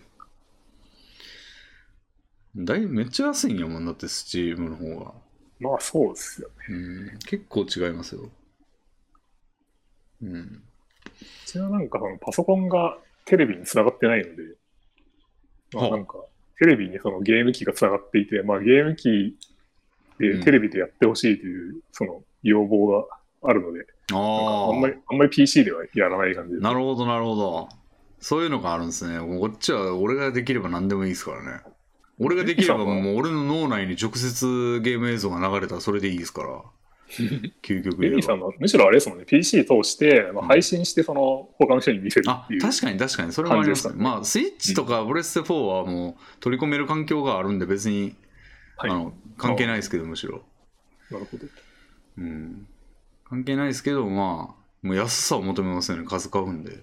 うん、まあそうですよね。確かにうん量が半端ないですからね。そう 10%, 10違えば10本に1本余計に買えるわけですから。確かに。うん。まあ、鳴らせば。うん。だからやっぱ値段は気にしますね。だから売るとかも気にするんですよね、結構。売れるかどうかっていう。うん売ったらまた買えるじゃないですか。なんか売れるかどうかっていう意味だと、なんか、スチームのゲームって売れなくないですか？あ、だから、あの、パッケージが売ってたらパッケージで買いますね。でもなかなかまあ、スチームにあるゲームってパッケージで売ってないじゃないですか。そのパッケージで売ってたやつがスチーム落ちはあるけど、はいはム落ちって言ったらあれですけど、そうですね。あの落としてるわけじゃないでしょうけど。はい。まあでもその場合は出るの遅いんで、スチームのバージョンが。はいはい。だからもう、そこはさすがに速度を重視して、うんあの、早くできる方を買ったりしますけど、うん。うん。モンハンとかね、モンハンはまあ、スチームに来るの遅かったんで、そうですよ。てか来るかどうかも定かじゃなかったんで、うんうんで、なんかどうせね、あの、打っても二足三門やろうなと思ってダダウンロード版にしましたけど、ああ。まあそうですね。かなり安く売られてますよね、うんモンハンとか。うん。モンハンって大体めちゃくちゃ下がるんで、まあ、RPG でいっぱい売れるやつは下がりますよね。そうそうそう、FF もめちゃくちゃ下がるんで、うん。うん。そうなんですよね。うん。ああ、そうか。だから最近変さんゲームあんまできてないということで。いやあれなんですよね。で、その僕も Oculus Quest 買ったんですけど、 Quest 2買ったんですけど、はい、VR の。その、うんそうそう。その1ヶ月ぐらい前か。その頃からうん。忙しくなって、うん。で、なんかあんまりこう、あとなんだっけ、マリオカートライブサーキットっていうやつも買ったんですけど、はいはいはなんかラジコンみたいなやつい。うん。で遊べるやつ。うん。それもあんまり遊べてなくて、うん。なんか最近ちょっと時間ができたら、なんかなぜかダークソウルをまだやっている よほど好きですね。いやーなんかやっぱダークソウルが一番なんていうんですかね、うん、なんか、あれは本当にこうたまにやりたくなりますね。あれはなんか、うんそそういう意味ではなんか飽きないっていうのかな。でも一回やったら結構時間かかるんじゃないですか。その、だって一人を倒しきるのに結構時間かかるんじゃないですか。その、あまあ、でも一そうですね、1、2時間ぐらい、2、3時間、2時間ぐらいですかね、平均したら、ぐらいやって、うん、なんか、そうですね、ボス倒したりとかしたら終わりとか、なんかそういううん。感じですね。もうそんな短いんですね。あまあ、全然倒せないみたいなことないんですか？あーまあ、ありますけど、うん。まあ、割とやっぱり慣れてるんで、そこまでないですかね。あーなんか俺、最下手か下手なんでめっちゃありそまあまあ、慣れがあれですよね。うん慣れは結構重要。あの、まあ、そもそも結構、僕1も2も3もまあクリアしてるんで、う。うん。まあ、知ってる、倒したことあるやつがほとんどですし。うーん。あなんか、もう一回倒したやつにもう一回挑んだりするってことですか？あの、もう一回最初からやったりとか、あーまあ、あと PS3 でそのクリアしたやつをその PS4 でやったりとか、うーん。なるほど。そうか、そう。意外に、なんか、その死にゲー結構、はい。死にゲーが好きってわけじゃないんか、別にダークソウルが好きなわけですね。あまあでも死にゲーっていうかなんか、ぬるい、なんていうんですかね、なんか緊張感がないと飽きるっていうのはあります。うーん。あのローグライクとか、レミさん好きじゃないですか。はい、そうですね。ローグライクとかも僕はその、なんかこう、あんまりこう、なんていうんですかね、どうでもいい瞬間があんまりないというか、常にこう、いきなり死にうるじゃないですか。うんうんまあそういうところが結構好きなんですけど、うん。うんなんか、なんだろう、例えば RPG とかの移動とかがだるいんですよ。うん。なんか、その移動してて、この瞬間には絶対にこう敵とかも出てこないし、何も起きないとか、はいはいはい。まああと出てきたとしても雑魚しかいないとか、はいはいはい。かそういうのがなんか、なだだるくて。うーん。俺もなんか安寧を勝ち取るためにめちゃくちゃ時間かけたりしますけどね。あーあ、まあそれはそれで、あのそれはわかるんですけど、あのダークソウルとかで、うんなんていうんですかね、基本その死ぬ、常に死ぬ可能性ありますけど、うん。その中でできるだけこう、なんていうんですかね、安定してこう敵を倒せるようにするとか、うん。まあそういうのはまあやるんですよ。うん。でまあ、それはそれとして、こう、なんか、それもやんなくても、なんか、緊張感がないゲームは、なんか、飽きてしまうというか、うーん。うん。むしろ安全地帯からなんか無双したい感じなんで、あーうん。めちゃくちゃレベル上げたりしますね。あー、なるほど。そう、そうですね。そういうのは、まあ、ちょっとあんまり逆、う逆にその、なんかできるだけこう、しょぼい状態でこう、さっさと進めるみたいうー。なん感じのが好きですね。うん。いや、結構対局ですね。うん。そこはそうかもしれない。確かに。うん。安全勝ちを狙いますね、俺は。まあ、あの、さっきのプログラミングの話と多分似てる気がしますね。なんか、うん。僕は結構適当にやって、こう、とにかくこう、よくわかんなくてもいいから、とりあえず進めるっていううん。のが好きで、まあ、レミさんはちゃんと、うん。ちゃんとやるというかそう、地に足ついても仕様は一応全部分かってるみたいなやつの方が好きですもん。うん、そうですね。そう。結構ね、プログラマーとしてはあんま良くない感じはあるんですけどね。その、はい。なんか新しいやつに全然手出さないんで。あでもそれはやっぱりなんか、どっちがいい悪いってのはないと思いますけどね、その、うん僕みたいなやつはその丁寧に作ることはないんで、本当に。だから、やっぱダメなんですよね。ダメというかうん、やっぱ結構、限界があるというか、その、うんそういう観点では。うん。まあ、例えばなんか課金みたいなのを僕に作らせない方がいいと思うんですけど。ああ。確かに課金システムとかよく担当させられますね。うん、いや、そういうのはやっぱり そうですね。なんか、どっちもだからまあ、やっぱり役割としてはあると思いますけどね。うそのん。案件と状況によって。うん。まあ確かにね、人のことを雑やなって思う瞬間の方が多いですね。いや、それは、レミンさんと比較したら絶対みんなそうですよ、大体。もう使用書とかほんまね、もう魔の書ですよ。あれ、グリモワールですよ、ほんま。なんか、そんな大事なことをなんかこの切れ端みたいなところしか書いてないんかいみたいなのとか、うん、あるんですよね。そうですよ。そう、前にあったのが、なんか俺、その、だからまさに課金みたいなの作ってて、なんかはいショップ機能みたいなの作ってたんですよ。はい。じゃあ、なんか、まあ、やいこしい商品多いんで、あの、はいはい1個ずつしか買えないように作ってたんですよ、俺も。はい。で、なんか API 叩きゃええやん、みたいな。はいでも、で、別にその量を何個同時に変えるみたいな仕様が書いてなかったんで、はい。別に1個でも仕様満たしてるやんと思って作ったら、はいよくよく仕様書見たら、あの、なんていうんですかね、その落書きみたいな、そのイメージ図みたいなのが書いてあって、はいでそこに、あの、個数左右みたいなのが書いてあったんですよ。そこにしか書いてないんですよね、個数を選べるみたいなのが。あの、はい。はい。手がかりが。はい。ああ、確かにここに書いてあんな、みたいな。でもいつもその図って大体間違いが多いんですよ。はい間違いが多いからもう軽視してたんですけど、なんか確かによく見たら書いてあるな、みたいなうん。のがあって、なんか個数を指定できるようにしてもらわないと、みたいなことを言い出して。ほんま、しばくぞと思って。もうだから俺、返答としては API をその買いたい回数叩けって書きましたけどね。なるほど。10個買いたければ10回叩けって。うんまあ、それだと多分あんまあの満たさないんですけどね。7個しか買えない状況やった時に7個買えちゃうんで、7個しか買え。ああ、なるほど。10個買え買うって指定して、それ10個買えなかった時は全部買えなかったことにしないと普通ダメじゃないですか。ああ、なるほど。だけど、MPI を10回叩いたら7回までは買えるから、そうですね。多分あの良くないんですけど、いやでもそれは良くないっていうこと書いてないからね、みたいな。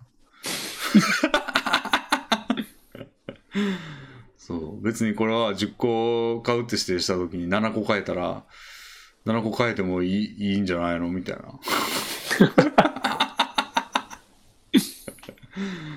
うん、借金取りでもね、全額一括返済できないからといって、なんか部分的に金返したらあかんわけじゃないし、みたいな。ちょっとむちゃくちゃ言ってますけどね。使用書は本当、まあ、ピンキリですよね。なんかその、問い詰めるのがこっちまたなのが腹立つんですよね。そうですね。うんうんなんか痛みを少なくとも分け合えよって思いますね。こっち書いてなかったことをそっちもちょっとこう、なんか譲歩しろよみたいな。そうですね。書いてなかったこともそうだし、まあ、その、すっごい分かりにくい、そういう書き方とかも、まあ、うん。まあ、それのせいでミスってるのは、まあ、仕様を書いた人の問題は大きいですよね。うん。ミスったというか。うん。そうっすよね。いやー、使用書って本当、ピンキリなんですよね。質がなんか結局、その、プログラムがその、動かなければ、うん。動かないってわかるから、うん。まあ、い品質が悪くても、まあ、なんていうんですかね、ある程度検出されるというか、うん。なんか使用書は適当でも、まあ、なんか、なんだろう。あまり基準もないし、ここまでやらなきゃいけいけないとか。なんか別にそれをそのまま動かすわけじゃないんで、なんか、うんあんまりこう、なんていうんですかね、うん。わかりにくいというか、そういうのが。うん。そう、なんかあの、会社のセキュリティの企画とかあるじゃないですか。あのー、なんか机の上にこう重要な資料を置いてないかとか、なんかああいう、ちょっとこはいう、中なんかべあのデベロッパーが、あのー、導入しそうなああいう企画あるじゃないですか。はいあ、あれをもう使用書にも適用、使用書のそういうの欲しいですよね。なんか、こういうのをちゃんと抑えてるかみたいなやつの取得してほしいわ、ほんま。確かになんかフォーマットすらなんか一般的なフォーマットとかもないのはなんかよくわかんないですね。うん。まあ、大体があの、エクセルに画像貼り付けてとかですからね。ま あそうですね。それが、そうですね。僕が今やってる案件もそうですうん。いや、今まで見たやつ大体そうっすよ。ね。まあそうですね。うん。ほんまに。前職にその、なんか元セガのうん。ゲームデザイナーがいて、うん。なんかその人はめちゃくちゃ仕様をなんか、ちゃんと書書くというか、なんか、素晴らしい人ですね。そのプログラムの動作とかをなんかその、プログラマーではないんですけど、もちろ。うんんなんかめちゃくちゃこう、ちゃん、ちゃんとというか、厳密に書いてくれるんですよ。うん。うん、めっちゃいいっすね。そうだ、極端に言うともうそれをプログラミング言語に翻訳するだけみたいな感じになっていて、いいっすね。そう、そういう人もまあ稀にいるんですけど、まあ大半はそうじゃないですよ。うんいやーもう矛盾してる仕様の記述とかね。うん、そうですね。うん、なんか中国古事成語になろうとしてんのかっていうぐらい矛盾してるんですよ。こうして お前がなんか熟語になろう四字熟語になろうとしてんのかっていうぐらいのもうほんま腹立つやつあるんですよね。うんほんまなんとかしてほしいわ。確かに、確かにフォーマットぐらいは確かにあってもいいわっていう感じしてますね。うん。うん。だからそれこそ設計書書かしたらいいんですよ。そうですね。うん。詳細設計書みたいな。詳細設計書ってあのなんかインとアウトを全部書くじゃないですか。はいはい。こういうインプットがあって、こういうアウトプットがみたいな。うん。まああれ書いてほしい、ほんまに。まあでも結局多分それは、まあ、まあ、プランナーはやっぱあんまできない人が多いんだと思いますね、正直。うん。その結局そこはそのプログラミング言語は書かないとは言っても、うんまあ、プログラマーじゃないとあんまりわからないところっていうことなんじゃないですか。うん。いやー、そうですね。うん、日本語でも結局その、まあ、プランナーのうん。多くはまああまりロジックを記述するのは得意ではないっていうことなのかなと思いますけど、だから、なんかみんなもっと自由を意識してほしいっていうか、その、はいなんていうの、何やったっていいんだよ、世の中は、みたいな。でそれを何やったっていいだと困るから法律があって、で法律にはしたらあかんことしか書いてないわけじゃないですか、基本的に。そうですね。はいじゃあ、それをもって人を操ってるんだよっていうことを知ってほしいですよね。だから、使用書っていうのは、その、したらあかんことを書くっていうか、その、書いてないことはなどういう仕様でもいいっていうのが前提じゃないですか。うん、そうですね。そうですね。んで、うんやってほしくない挙動とかを禁じるために書いてるようなもんじゃないですか。確かに。例えばさっき言ってたような、そのショップでなんか、例えば、はいなんか金払わなくても買えるみたいな。は いふうに書いてなかったら作ってもいいわけですよ。確でも使用書、そうですね。でもそれを禁じるためになんかあの例えばなんか魔法石が、えー値段分減るとかはい。その購入というボタンを謳歌するとそのユーザーの所持しているりあの、んお金だのなんだのが、えーこの書いてある分額面分だけ減りはい。でこのダイアログかこのダイアログが出てみたいなうん。のをその自由にしていいんだったら俺はもうなんかね俺の顔写真とか急に出てくるダイアログとか出したいわけじゃないですか出す自由があるけどそれはやめてねっていう意味で書くっていうだから書いてないことは何やられてもいいっていう前提が抜けてるんですよねそうですね。なんかそこはうまくやってね、みたいな感じですね。うんでよく言われるのがこのゲームのこれと同じような感じにしてとああ、かそうですね。そうですね。はいはい。多い多い。多いじゃないですかそうですね。でも一番ダメな。そうでそでもそのゲームの全事象を知らないじゃないですか知り得ないじゃないですかこっちからは実はもしかしたら例えば何でしょうモンストとかのショップのダイアログって実はなんか15回タップしたらなんか俺の顔写真が出てくる可能性もあるわけじゃないですか でも全事象をその全部列挙できないじゃないですかはいはいはい。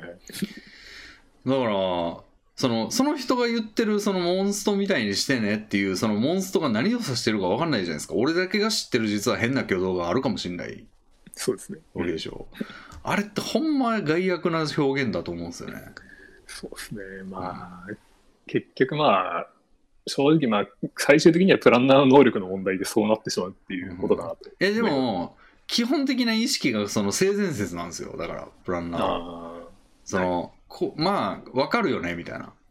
あ、はい。こうだよねみたいな。いやそうじゃないやと。そのほんまはもっと自由っていうのは開かれていてあの 何やったっていいんだぞほんまはみたいな、うん。そうですね。うん、でそれをなんかこれだけは抑えてねみたいなところをガチガチに固めないといけないっていううん。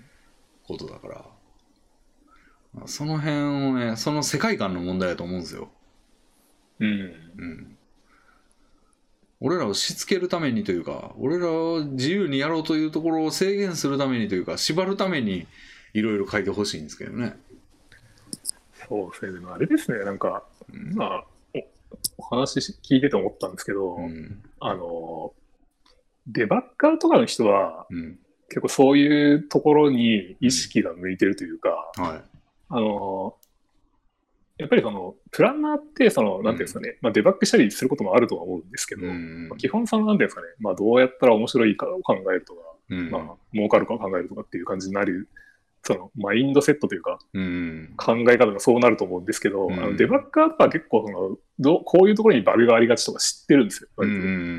で、前職でなんか、あのデバッガーだったけど、プランナーやった人がいたんですけど、うんなんかそういう人だったら結構そういう穴は、まあ多分わかるでしょうね、相当。うん。自分でその画面仕様と書いてて、あうん。この案件ここ連打した時にバグがあったなとか、うんうん、なんか多分そういうの分かると思うんで、うんうんまあ、だからそういう人を、まあ、うまく混ぜれば、うん。まあ、もっとうまくいくかもしれないですね。そうう、ん多分性悪説で、うん。まあ、見る感じの仕事になりがちだと思うんで、うん。学科とか。そうですねうんそう性悪説に立ってほしいもっとみんなには、うん、多分いると思いますよ、そういう感じで見見てくれる人うん、いるんで、うん、なんか、まあ、うまくチームを組めばできるかもしれないです。いやなかなかいないんですよそれがうん、まあ、みんそうですね。みんなお花畑なんですよ。うん。なんかね、こう、出自の悪い人とかがいいんかもしれないですね。こうスラム街育ちみたいな。なるほど。俺なんか API サーバーなんかもう悪意が、悪意が飛んでくるって思ってますからね。リクエストとは、リクエストとは悪意だって思ってますから。やばいですね。悪意が飛んでくる。悪意が、いい表いい表現ですね。ね、サーバーには悪意が飛んでくるんですよ。まあそうですね。そういうことはありますよね。そうそう。いや、善意のやつは気にしなくていいんですよ、そうすると。まあそうですね。うん。善意のやつはもう何とでもなるっていうかうん。そのこっちのいいようにしてもうだからいいお客さんですよ。キャッチでついてきた客みたいな感じですよねもう。好きなように調理できるわっていう。そのその法律振りかざしてくるやつにどう対処するかっていうのが一番大事なわけじゃないですか。そのぼったくりバーとかやったら。はいはい。俺は弁護士なんだぞとか言ってるやつに対しての対処みたいな、はい。うん、そこなんですよね一番大事なのは。うん。ほんまそれもうほんまプランナーに頼むわ。頼むわプランナー。そこをしっかりしてくれ、そうですね。うん。まあ。そこをどんだけしっかりしてもこっちの仕事はあるから。うん。そうですね。そうですね。うん、それやったら別に俺がプログラマーみたいなもんじゃねえかっていうことじゃないから別に、そうですね。うん、挨拶みたいなもんやからそこは。そうですね。うん。うんうんまあねもう挨拶もせずになんか入ってきて挨拶もしないで自分のデスクに足投げ出してダラーってしてるような使用書多いですよほんままあ、そうですね。それは。横柄な使用書がうん。うんなんとかならんかねほんま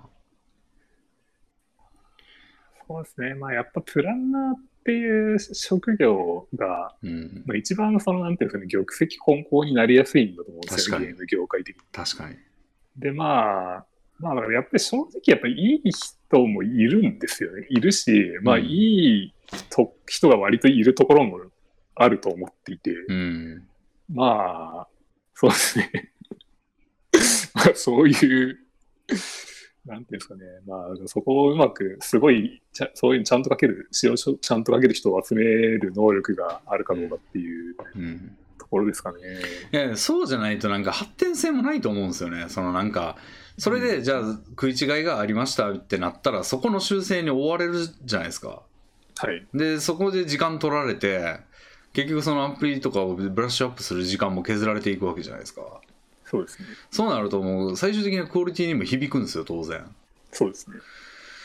らそれがねもうそこに響いてるんだからもうなんかプランナーの評価にも直結するわけでそうですね。結局自爆してるようなもんなんですよね。そうですね。うん、だからなんか他人事っていうかこっちのために頑張ってなんかあのお願いしますよみたいな感じじゃなくて別にはい。向こうにとっても全然損のない話というか、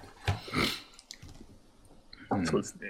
うんいや、結局、プランナー一番重要だと思うんですよね、本来的には。本来的にはそうですね、まあ、当たり前だと思うんですけど、まあ、その人がこう何を作るかを考えるんで、うん。まあ、エンジニアとかよりも、まあ、そっちの方が本来的には重要だと思うんですけそうそう、うん。ど、でもまあ、現実問題というか、まあ、現場的には、うん。まあ、なんていうか、やっぱ給与水準とかの影響も正直あると思うんですけど、給与水準ですか？あの、そうですね。だから、プランナー、まあ、そういう意味で僕もちょっとそういう感じですけど、あの、うんプランナーと、まあ、例えばエンジニア両方、まあ、例えばできる能力がある人がいるとして、うんうん。まあ、給与水準がエンジニアの方が高いんで、そっちに行ってしまうという、っていうので、まあ、実際そういうんで、まあ、エンジニアになった人とかは僕は知ってますし、うんうんまあ、そういう部分もありますよね。うんうん。だから、プランナーにその、まあ、仕事できる人が残りにくいというか、うん。まあ、比較的そうなっちゃってるところはある気がします。うん。まあ、プランナーってそもそも数が必要やから、うん、まあそうですね。まあ本当に数が必要なのかもちょっと本当のところわかんないというか、まあ、なんか、すごいちゃんと仕様をかけるプランナーがめちゃくちゃちゃんとした仕様書書いてたら、うん。なんか混乱がめちゃくちゃ少なくて、うん。なんかそんなに数いなくてもいいのではっていう気もしますけど。あーまあでも機能が単純に多いとかやとやっぱ手分けしないとどうしても、うん、まあそうですね。う、うんん、なんじゃないですかね。そうですね。うんうんまあでも人が多いと、なんていうんですかね、もっとめちゃくちゃになりますからね、その、プランナーの、なんていうんですかね、うん。うーん、なんかその、基本的にその、他の仕様とか当然絡むじゃないですか、どこの仕様も。うんで、。なんか、その整合性を取るのがなんか人が多いともっと難しくなるんで、そうですね。まあもっとめちゃくちゃになるというか、うん、なりますね。うん、ありますよ、ほんま。うん。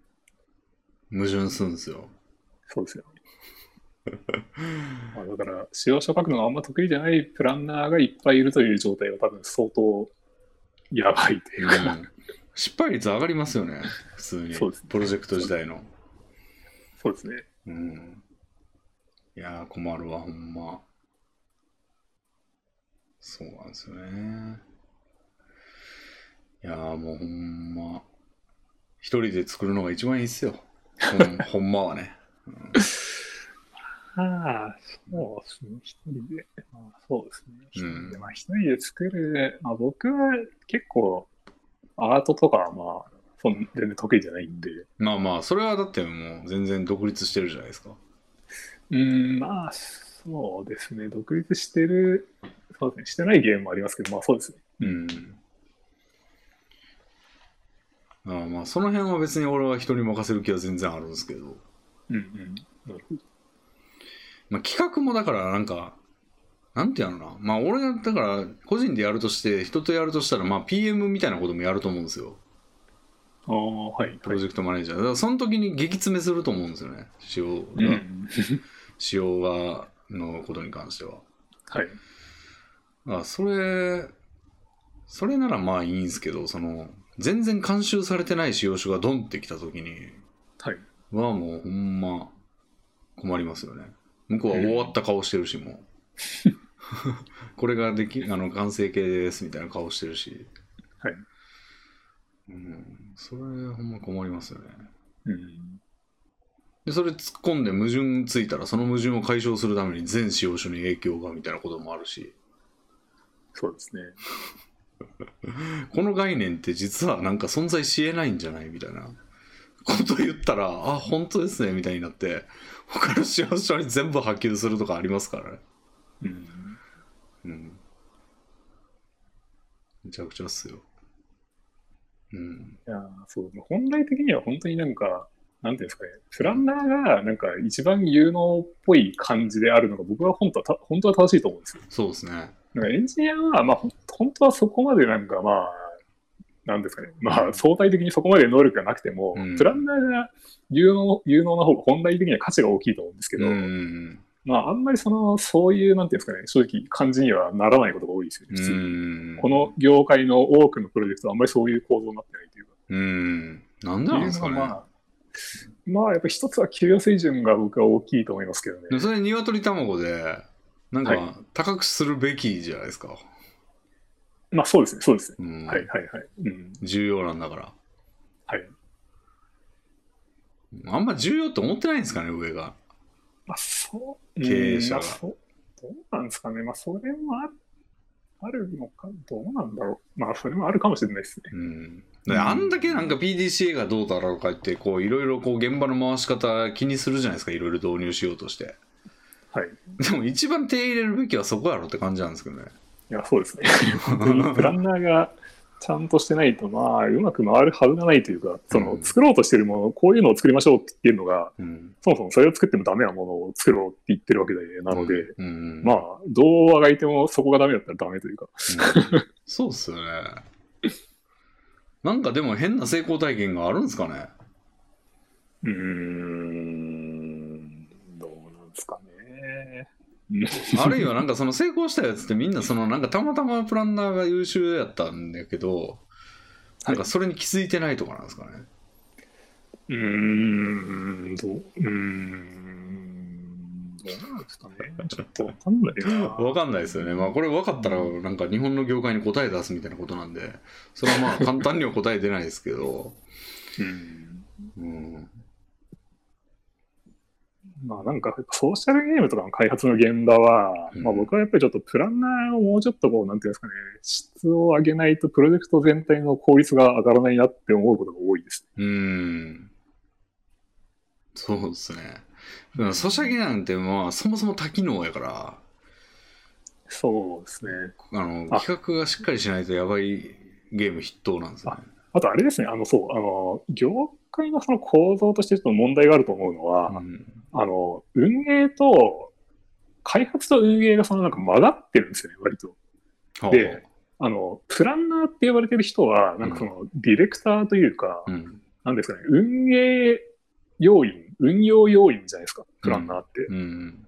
で、なんか運用要員とゲームデザインができる人ってなんか、ほぼ能力に相関がないと思うんですよ。うん。で、なんかあの、正直その最近の見てる案件とかも、まあうん運用は多分ちゃんとできる人、やってきた人なんだけど、うん。別にゲームデザインの才能は一切ないなっていう人が多いです。うん。で、なぜかそういう人がゲームデザインしてるっていうのが、まあ僕から見ると、まあそれは厳しいよねってう。いうんふうに見えますね。うん。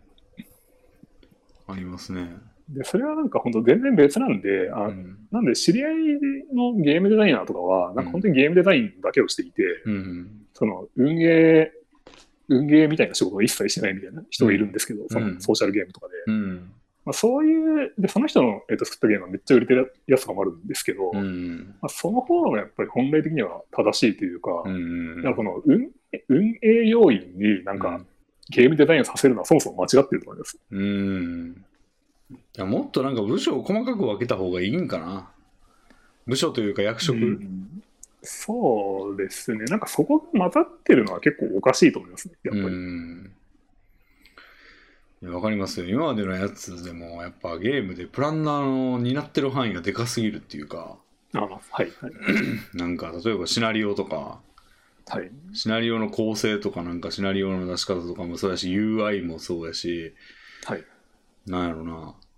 なんか進行管理までやってる場合もあるし、そうですね。そうですね。で、大体そのみんな全部解けないはずがないんで、どれかできないんですよね。うん。まあ、どれかできないか、どれかしかできないか。うん。その辺全部名前つけて分けたらいいんですよね。そうですね。うん。でもそうするとこうなんかあの労働力の無駄が多いっていうふうに思っちゃうんかな。ここ暇でしょ今うんみたいなやつを、そのでもうちの領域はここですからって言われちゃうみたいな。うんいろいろやらせにくいっていうか。うん。まあなんか、あれですよね。そのやっぱりこれはなんか、日本的なその雇用形態みたいなのには、まあなんか多分関わりがあるのかなと思うんですけど、うん。あの、そのさっき話したそのゲームデザイナーの知り合いは、うん。あのゲームデザインだけやったりとかしてる知り合いは、うん。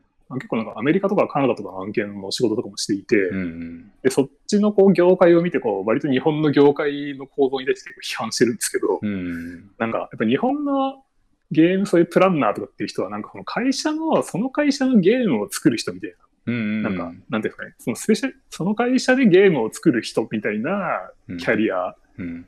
というか、なんですか、能力の伸ばし方をされていて、うん。で、なんか他の会社では全然なんか通用しないというか、やり方が違うんで、うん。潰しも効かないし、うん。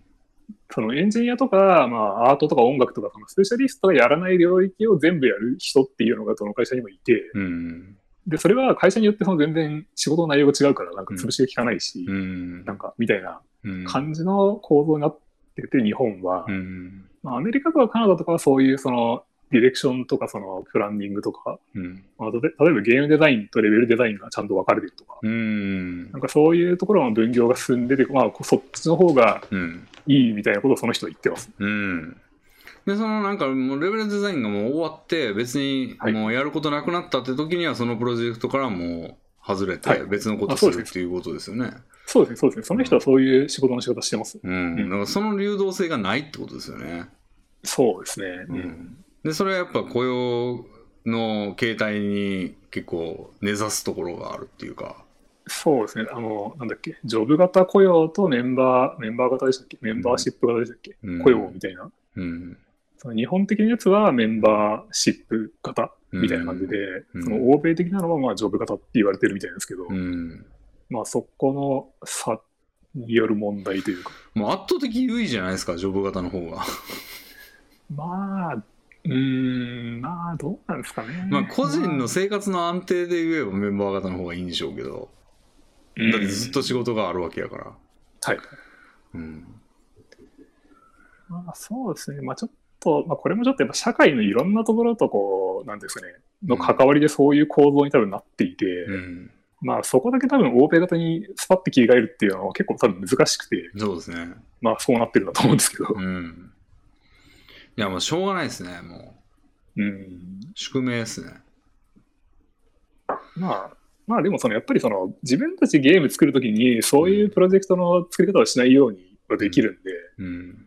まあだからその運営が得意だけど別にゲームデザインが得意じゃない人にゲームデザインをやらせないっていううんうん。のはまあ当然やるし、うん。まあそうやって、で、その、その人が別に暇しててももうそれはしょうがないっていうか、うん。っていうふうに割り切れるかどうかですよね。まあそうですね。まあ全然その、その場合はその新しい例えばゲームのプランニングというかうん。企画をまた作ってもらうとか、うん。別に他のことしてもらえばいいと思うんで。うん。そうっすよね。うん。でもなんか、ちょっとなんかある部分が燃えてたりとかしたら、もうなんかそこに関係ねえやつも全員投入みたいな感じになりがちですよね。まあそうですね。あんまり、うん、まあそうですね。そうですね。よくありますよね。近視眼的なんですよ、ほんま。そうですね。うん。それが回り回って損するっていうところにあんまり気がいってないというか、うん。気がいってない経営者とか、その上流工程の人が多いんじゃないですかね。うん、まあ。うん。目の前の納品とかが多いしね。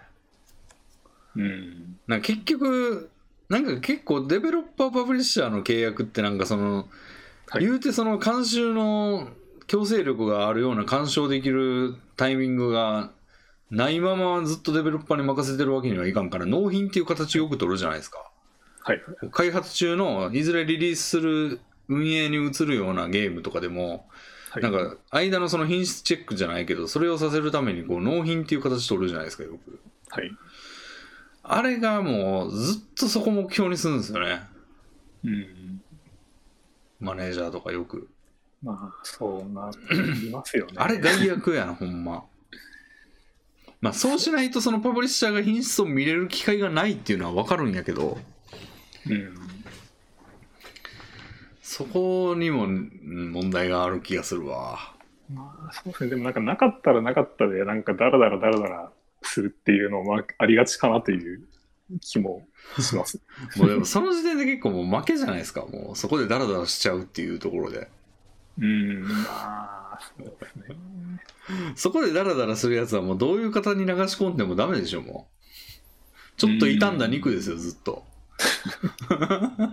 もうどんな素材に使ったってちょっと傷んだ肉ですよ、そんなもうん。でも逆に言うと、そこ、そう、みんながそうやからそこでさや取れる人は結構いるでしょうね。まあ、そうです。そうじゃない運営方式でうまいことやれば、なんかそういうところが伸びていく感じはあるけど。そうですね。うん、そうですね。うん。まあでも結構運の要素も絡むから、なんか、それやってれば必ず成功するってわけでもないからな。まあそうですね、その変数が多いというか、うんまあパラメータが多いですからね、そのいろんな失敗要因があるし、うんなんか割とパラメータめっちゃ、なんかパラメータがなんか1000個ぐらいあるんだけど、なんかどれかがゼロになったらダメみたいな感じですね。うん、うんそうなんですよね。うん。明らかにこのパラメータだけに注目すればこっちよりこっちの方がいいっていうのは分かるんやけど、その他のパラメータの要素が多すぎて、そうなんですよね。で、うんそのパラメータが低い理由は、なんか構造的にちょっとしょうがなかったりとかうん、することもあるんで、うん。そうっすね。うん。なかなか気づかないというか、うん。ほんまだるいわ。なんか本意じゃないもう絶対良くないやんっていう方法に従うののストレスが結構高い方なんでああ、いや、それは僕もめっちゃ高いですね。うんなんかねいやいやいやいやってなっちゃうんですよね、うん。うんまあ、それは別にそれでいいんじゃないですかね。まあ、なんか、そうじゃない、なんかそれに従えるのもそれはそれでなんか、結構大変そうというか。うんでもなんかそれをねなんかやぶへびというかそれを指摘したりするとなんか火の粉降りかかってきそうな感じがあるんでね、はい。そういう現場多いんですようん。なんかじゃああなたがやってよみたいなうんまああなたがやってよとは言われないけどそのなんか指摘したやつ負けみたいなとこあるんですようん。ありましたよ。なんか前の話とかでも案件とかでも、なんか俺結構あのコメントに問題っぽいここやばいんじゃないっていうコードのところにめっちゃ TODO タグつけといたんですよ。タグというか。あアノテーション。アノテーションつけといたらなんかそれ書いたのが俺やからなんか俺が解決する羽目になって、うん。じゃあ書かないでおこうかなってなるじゃないですか。そうですね。クソだるかったっすねあれ。親切で書いてんのにここデッドロックするよとか。はい。変えたらじゃあデッドロックの解消を俺がやるみたいな感じになって、はあ？みたいな。その分他の仕事が減るというか、まあ、ちゃんと調整されるならいいですけどね。いやされないですよ。うん。それがあんまり変わり良くないですね。うん。だからもう二度と書かないなと思いましたねそれは、うん、やめようと思って。いらんこと言わんとこうってうん。うんいやなんかあれですね、真面目な仕事の話にななってしまいました、ね。いやいいんじゃないですかいつからか。全然いいんじゃないですか。うん、そうですね。プログラミングね。まあでも最近は、なんか Go の案件やってみたいですよね。ああ。うんあの Go っていう Google が作った、なんか、な何に特徴があるんでしたっけ？なんか、マルチスレッドみたいな。そうですね、まずその性的な片付けというか、んその、型があるっていうのは説明、どどうしてですかね、これ？うん、説明はどうして説明をしたらいいのか。まあまあせいいんじゃないですか？難しいな。まあなんか、その Ruby とか PHP とかと比べると、まあその、なんかスペルミスとかはまあエラーが出てはすぐ気づくみたいな感じになっているのが、まあ性的片付け言語うん。で、うんまあそこがまず、なんですかね、我々が普段使う言語と比べると特徴といえば特徴ですかね。うんうん。それ以外はあんまり具体的な僕は特徴をよく知らないんですけど。なんか並行処理とかが得意みたいなこと聞きましたけどね。うん、そうですね。サーバーとかは割と使われてる、うん、使われてそうですよね。結構聞きますよね。うん。なんかちょっとやそれぐらいかな今興味あるのはなんか俺結構もう手習熟したやつ使いたいがちやねんけど新しいの覚えたいとしたらまあ Unity か Go っすね、うん。 Unity もやりたいんだよなああ、そうですよね。UT はやってほしいですね、僕も、レビンさんに。うんユニティやったらもうゲーム作れるんでなんか大体自分個人で出したやつでサーバーレスじゃないとああ、はいはい。金かかるじゃないですか、そうですね。う。うんんサーバーが得意やけどサーバー使うやつってなんかバットが重いというかなんかはいはいはい。分回すというかその金かかるから大ヒットしないとなみたいな感じになっちゃうんでそうですね。なんかもうそれぞれのパソコンのリソースをバクバク食ってそれで動いてくれやみたいなやつの方が ありがたいんですよねそうですよね。今はもうストアがアプリを配信してくれますし、うんストアと各自のうん。コンピューターのリソースで。動いてほしいですよね。そう。ね別に なんていうんですかね。あのークラッキングというかしても、まあお前が最強になるだけで別に他の人には他の人は普通に楽しくできるよみたいな、はい。うん、やつでいいですしね。バグあのだからチートとか勝手にすればみたいなうん。感じにできますから。うんそれがいいんでもう Unity ですかね今やったらねうん、そうですね。Unity 案件、そうですね。やってほしいですね。なんか一応そうですね。なんかそういう、なんていうんですか。計画と、計画としては一応あるんですけど、ちょっと実現するかどうかとか、タイミングとかちょっとわかんないですけど、はい。それにぶち込まれたら俺も Unity 使いに。そうですね。ちょっとやっていただきたいなと思ってるんですけど。なんかもうクライアントエンジニアの方がなんか個人でやるにはいいなと思って。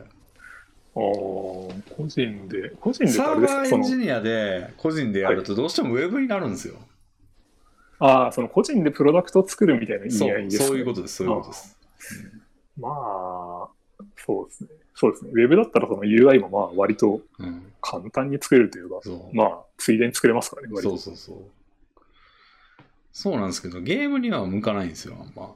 まあそうですね。うんまさにあのなんかね、ブラウザで、なんか更新というか、あの、経過を見るためにリロードするタイプの、CGI みたいな。はい。あれやったらまあ、ゲームになるけど、まあ、あんなゲームもないし、競技。まあそうですね。うん。なんかね、 Unity がいいんですけど、まあ、 Unity 一応個人では触ってるんですけど、はい。まあなんか仕事でやった方がね、勉強しながらお金もらえるみたいな感じなんで、うん。そうですね。うん。 Unity やりてえな。そうです。そうですね。最近やりたいのは、あ最近やってんのは、その、 Unity でゴルフゲームを作ろうかなっていうのと、はいはいはい。まあ、あの、前もちょっと話しましたけど、部屋さんに個人的に、あの、はい。棒グラフがレースするやつ、ああ、はいはいはい。あれいいですね。はい。はいあれね、結構もうできたんですよ。あ、そうなんですね。ええできたんだけど、まあちょっと細かいところとか、なんかサーバーどうしようかなとか、ーサーバーレスでやるつもりだったんですけど、あまあ要はあのなんかツイッターでよく見るあの棒グラフがじこう2000年の時には例えば1位、時価総額1位はコカ・コーラでみたいななんか感じのグラフがバッてあって、で、それが年数経っていくとこう棒グラフがバーって変わってって、なんか急にアマゾンがキュンみたいなとか、アップルがグーンみたいな感じで伸びて、順位が入れ替わって、なんか、で、最終的に今はこうですみたいな感じで終わるみたいな、あの棒グラフの動画みたいなのがあると思うんですけど、たまに見かけると思うんですけど、あれのジェネレーターを作ったんですよ。なんかその何年の時にはどれが何で何でっていう数字さえ入力しとけば、その、はいそれに従ってこう勝手にグラフにしてくれるみたいな。あれ何でしたっけ？なんかババーレースとか言うんでしたっけ？バーチャートレースっていうらしいです。バーチャートレースか。あ、なるほど。だからなんか、でも日本語で多分日本人に馴染みがないんで、その言葉。なんか俺日本語やからもう動くグラフとかにしようかなと思ってるんですけど。ああ、いいですね。いいですね。それは良さそう。うん動くグラフとか、グラフレースみたいな感じにうん。しようかなと思ってるんで、だからまあ一応多言語対応しようと思ってて、はい。まあ、言語の書くところは全部マスターを持って、その ID、ID を出力するみたいな。ID を持って、その文文言を出力するみたいな感じにしようと思ってるんですけど、はい。まあしかした、あの、そのデータを全部ゲットのクエリに入れとけばなんか、サーバーなくても、そのグラフを再現することできるかなと思ってたんですけど、おー、だからあの、あね、URL の一部にデータを持っちゃえば、確かに。できると思ったんだけどはい、さすがに、その、最近作られたグラフとか、人気のグラフとか出そうと思ったら、はい。ああ、はいはいはい。ちょっとサーバー持たないとダメかな、みたいな。まあ、そうですね。うん。うん。だって、そんなんだって、ね、あの、共有されたやつだけを見るんじゃなくて、なんかいろいろ見たり作ったりしてほしいんで、はい。そう思うとこうなんかね、人気のグラフみたいなのが見れないとちょっと、うん。まあ無理やりなんかツイッターの、ツイッターでその URL で検索してなんか出てきたクエリを全部あのパースしてなんか、これはどのグラフだみたいなこともできなくはないですけど、うん。ちょっと無理があるというか、そうですね。うんなんでサーバーに集めた方がいいと思うんですけど、やっぱサーバーがいるんですよね、そうなると。うん。で一応もう Rails で書いたんですけど、あ、そうなんですね。うん。で、あの、あれ使おうと思ってヘロク。あ、はいはいはいはい。うん。でもヘロクな、ちょっとな、ヘロクっていうね、その、サーバーがいるやつでも無料で、まあある程度、こう、なんか作れるみたいなんで、データベースも完備みたいな。で、レディースも使えるぜみたいなやつあるんですけど、うんまあ作ったんですけど、あれってアクセスがあんまりないと、なんかダウンしたりとか。そうですね。うん。でなんかそれを無理やりこう、なんか一定時間ごとになんか、リクエストするスクリプトみたいなのが、裏技みたいなのあるらしいんけど、それも潰されたらしくて、あ、そうなんですね。潰されたんだ。へあの、ダメ、ダメっぽいですよね、あれ。え。とか、なんかあの、もう、ちょっとなんか、厳しくなったみたいで、うん。あのリソースの量とか。まあさすがに、だって、あれが無料っておかしいですからね。そうですね。ううんん。なんで、まあ、どうしよっかなって感じ。なんか、ツイッターとかでね、URL パッて叩いて、はいなんかすぐ表示されない、起動するまでの時間があるじゃないですか、あれ。あの、久しぶりにアクセスすると。そうですね。それ、微妙だなっていうのもあるんですけどね。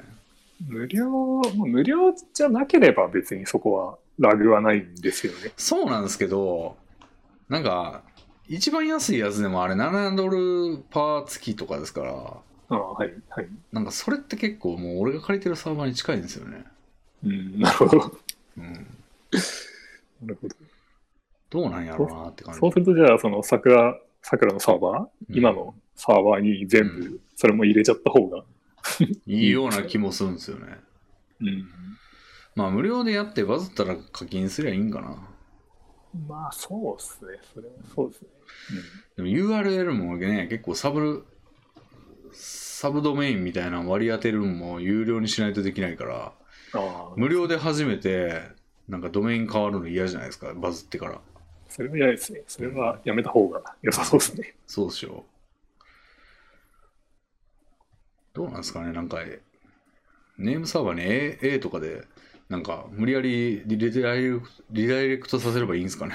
最初から URL しといてヘロクに飛ばすっていう、最初は。ああ、まあ、いうん、どうなんですかね。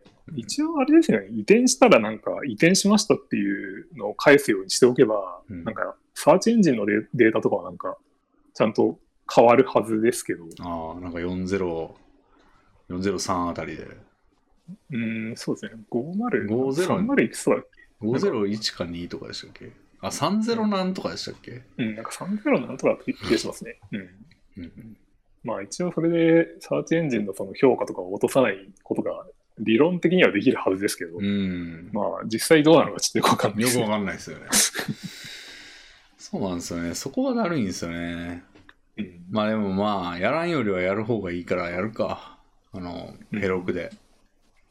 そうですね。うんコストはとにかく払いたくないんで、うん。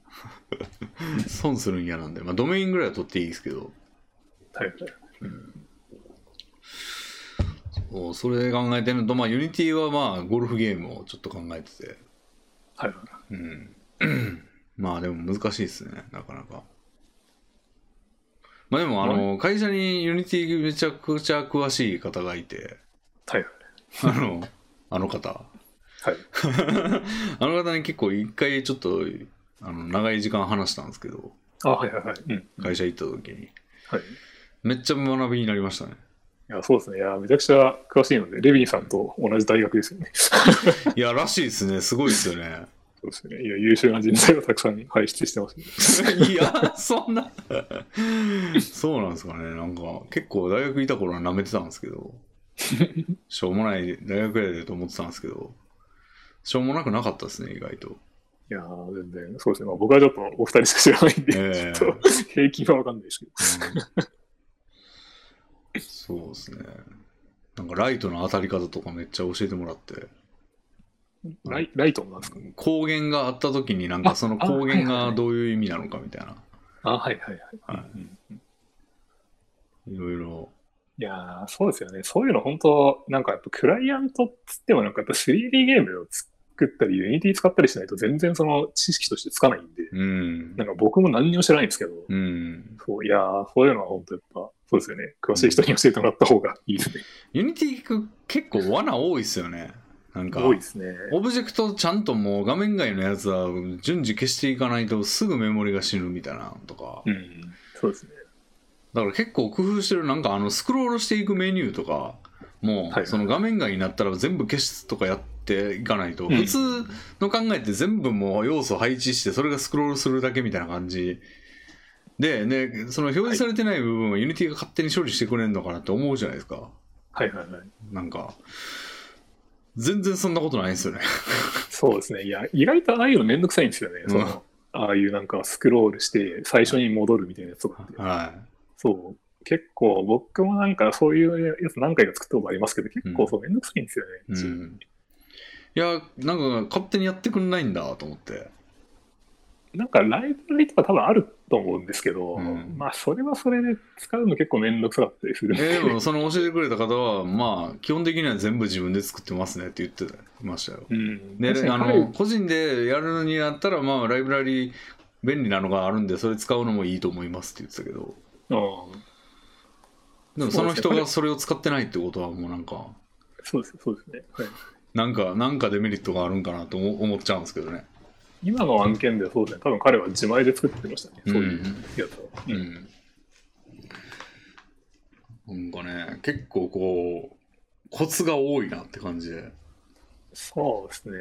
いやー、 Unity はやっぱ結構その、なんていうんですかね、巨大なんで、 Unity っていうものが、うん。なんかその Cocos とかと比べるとめちゃくちゃ巨大だと思うんですよ。はあはあ。なんでまあ、まあ、根本的に複雑なんですよね。なんか。うん。なんで、まあ、すごく簡単なものはまあ簡単に作れますけど、うん。まあ、なんていうんですかね。まあ、ちょっとやっぱりこう、応用編に入ると、うんその複雑な構造をちょっとやっぱ理解しないといけなかったりとかして、ええまあ、あんまり簡単じゃないですよね。そうっすね。いやー、そうなんですよね。うん。だからこそ現場でやりたいというか、そうですね。うんはい個人でやると、その気づかないまま過ごしてたわみたいなことがあまりにも多そうで、他のやつに比べて。そうですね。多いでしょうね。う。ん。それがね、ちょっと嫌なんですよね。うんなるほど。いやー、結構もう2時間経ちましたね、そろそろ。いや、結構、そうです意外としゃべなんか喋ることあるでしょ。そうですね。確かに。まあちょっと結構プログラマー談義が多かったですけど。そうですよね。1時間ぐらい、その話をしてますかね。職業愚痴が、主に俺の愚痴が入りましたけどね。うん、なかなか、なかなかね、まあ、そんな、この業界の人あんま多くないと思うんで、なんか、この業界というか似たような感じの仕事の仕方してる人ってあんまいないと思うんですよね。あえっと、あれですか？レミンさんの知り合いというか。いや、げなんか全国的にああ、人口、まあ、人口として。まあ、そそうですね。はい。うんはいだからなんかあんまり共感されないというか、なんか分かってくんないんですよね、みんな。ああ、まあ、なるほど。うん。なんですけど、まあ、分かってくれるというか、もうなんか雇い主が、なんで、なんか当然分かってくれるということで、めっちゃその話をしてしまいましたが。そうですね。まあ、もう今度また、林さん、じゃあ、暇というか、あの、あんまりその仕事が詰まってない時やったら、今度はまだゲームの話でもあ、そうですね。そうですね。しに来てくださいよ。そうですね。ちょっとまた、なんていうんですかね。普段はもうちょっとこう、なんていうんですかね。いろいろこう、なんか最近これを始めましたとか、うん、これやってみましたとか、いろいろあるんですけど、ちょっと最近、本当仕事が忙しくて、ええなぜか余った時間はダークソウルをしてるみたいな感じなんで、あんまり、そう、ネタがないといえばないんで。うん。そうそうですね。ぜひプレステ5も入手していただいて。あ、そうですね。そうですね。デモンズ。うん。じゃあ今回はこんなところにしておきましょうか。あ、はい、はいえーありがとうございました。ありがとうございました。じゃあ、ちょっとなんえか自分ではいこう喋って、なんていうんですかね、こういうのに出演したことがないんで、ちょっと後で聞いたときにどう思うのか、ちょっとなんていうか、こ怖いというか、なんかどういう。感じなのかな。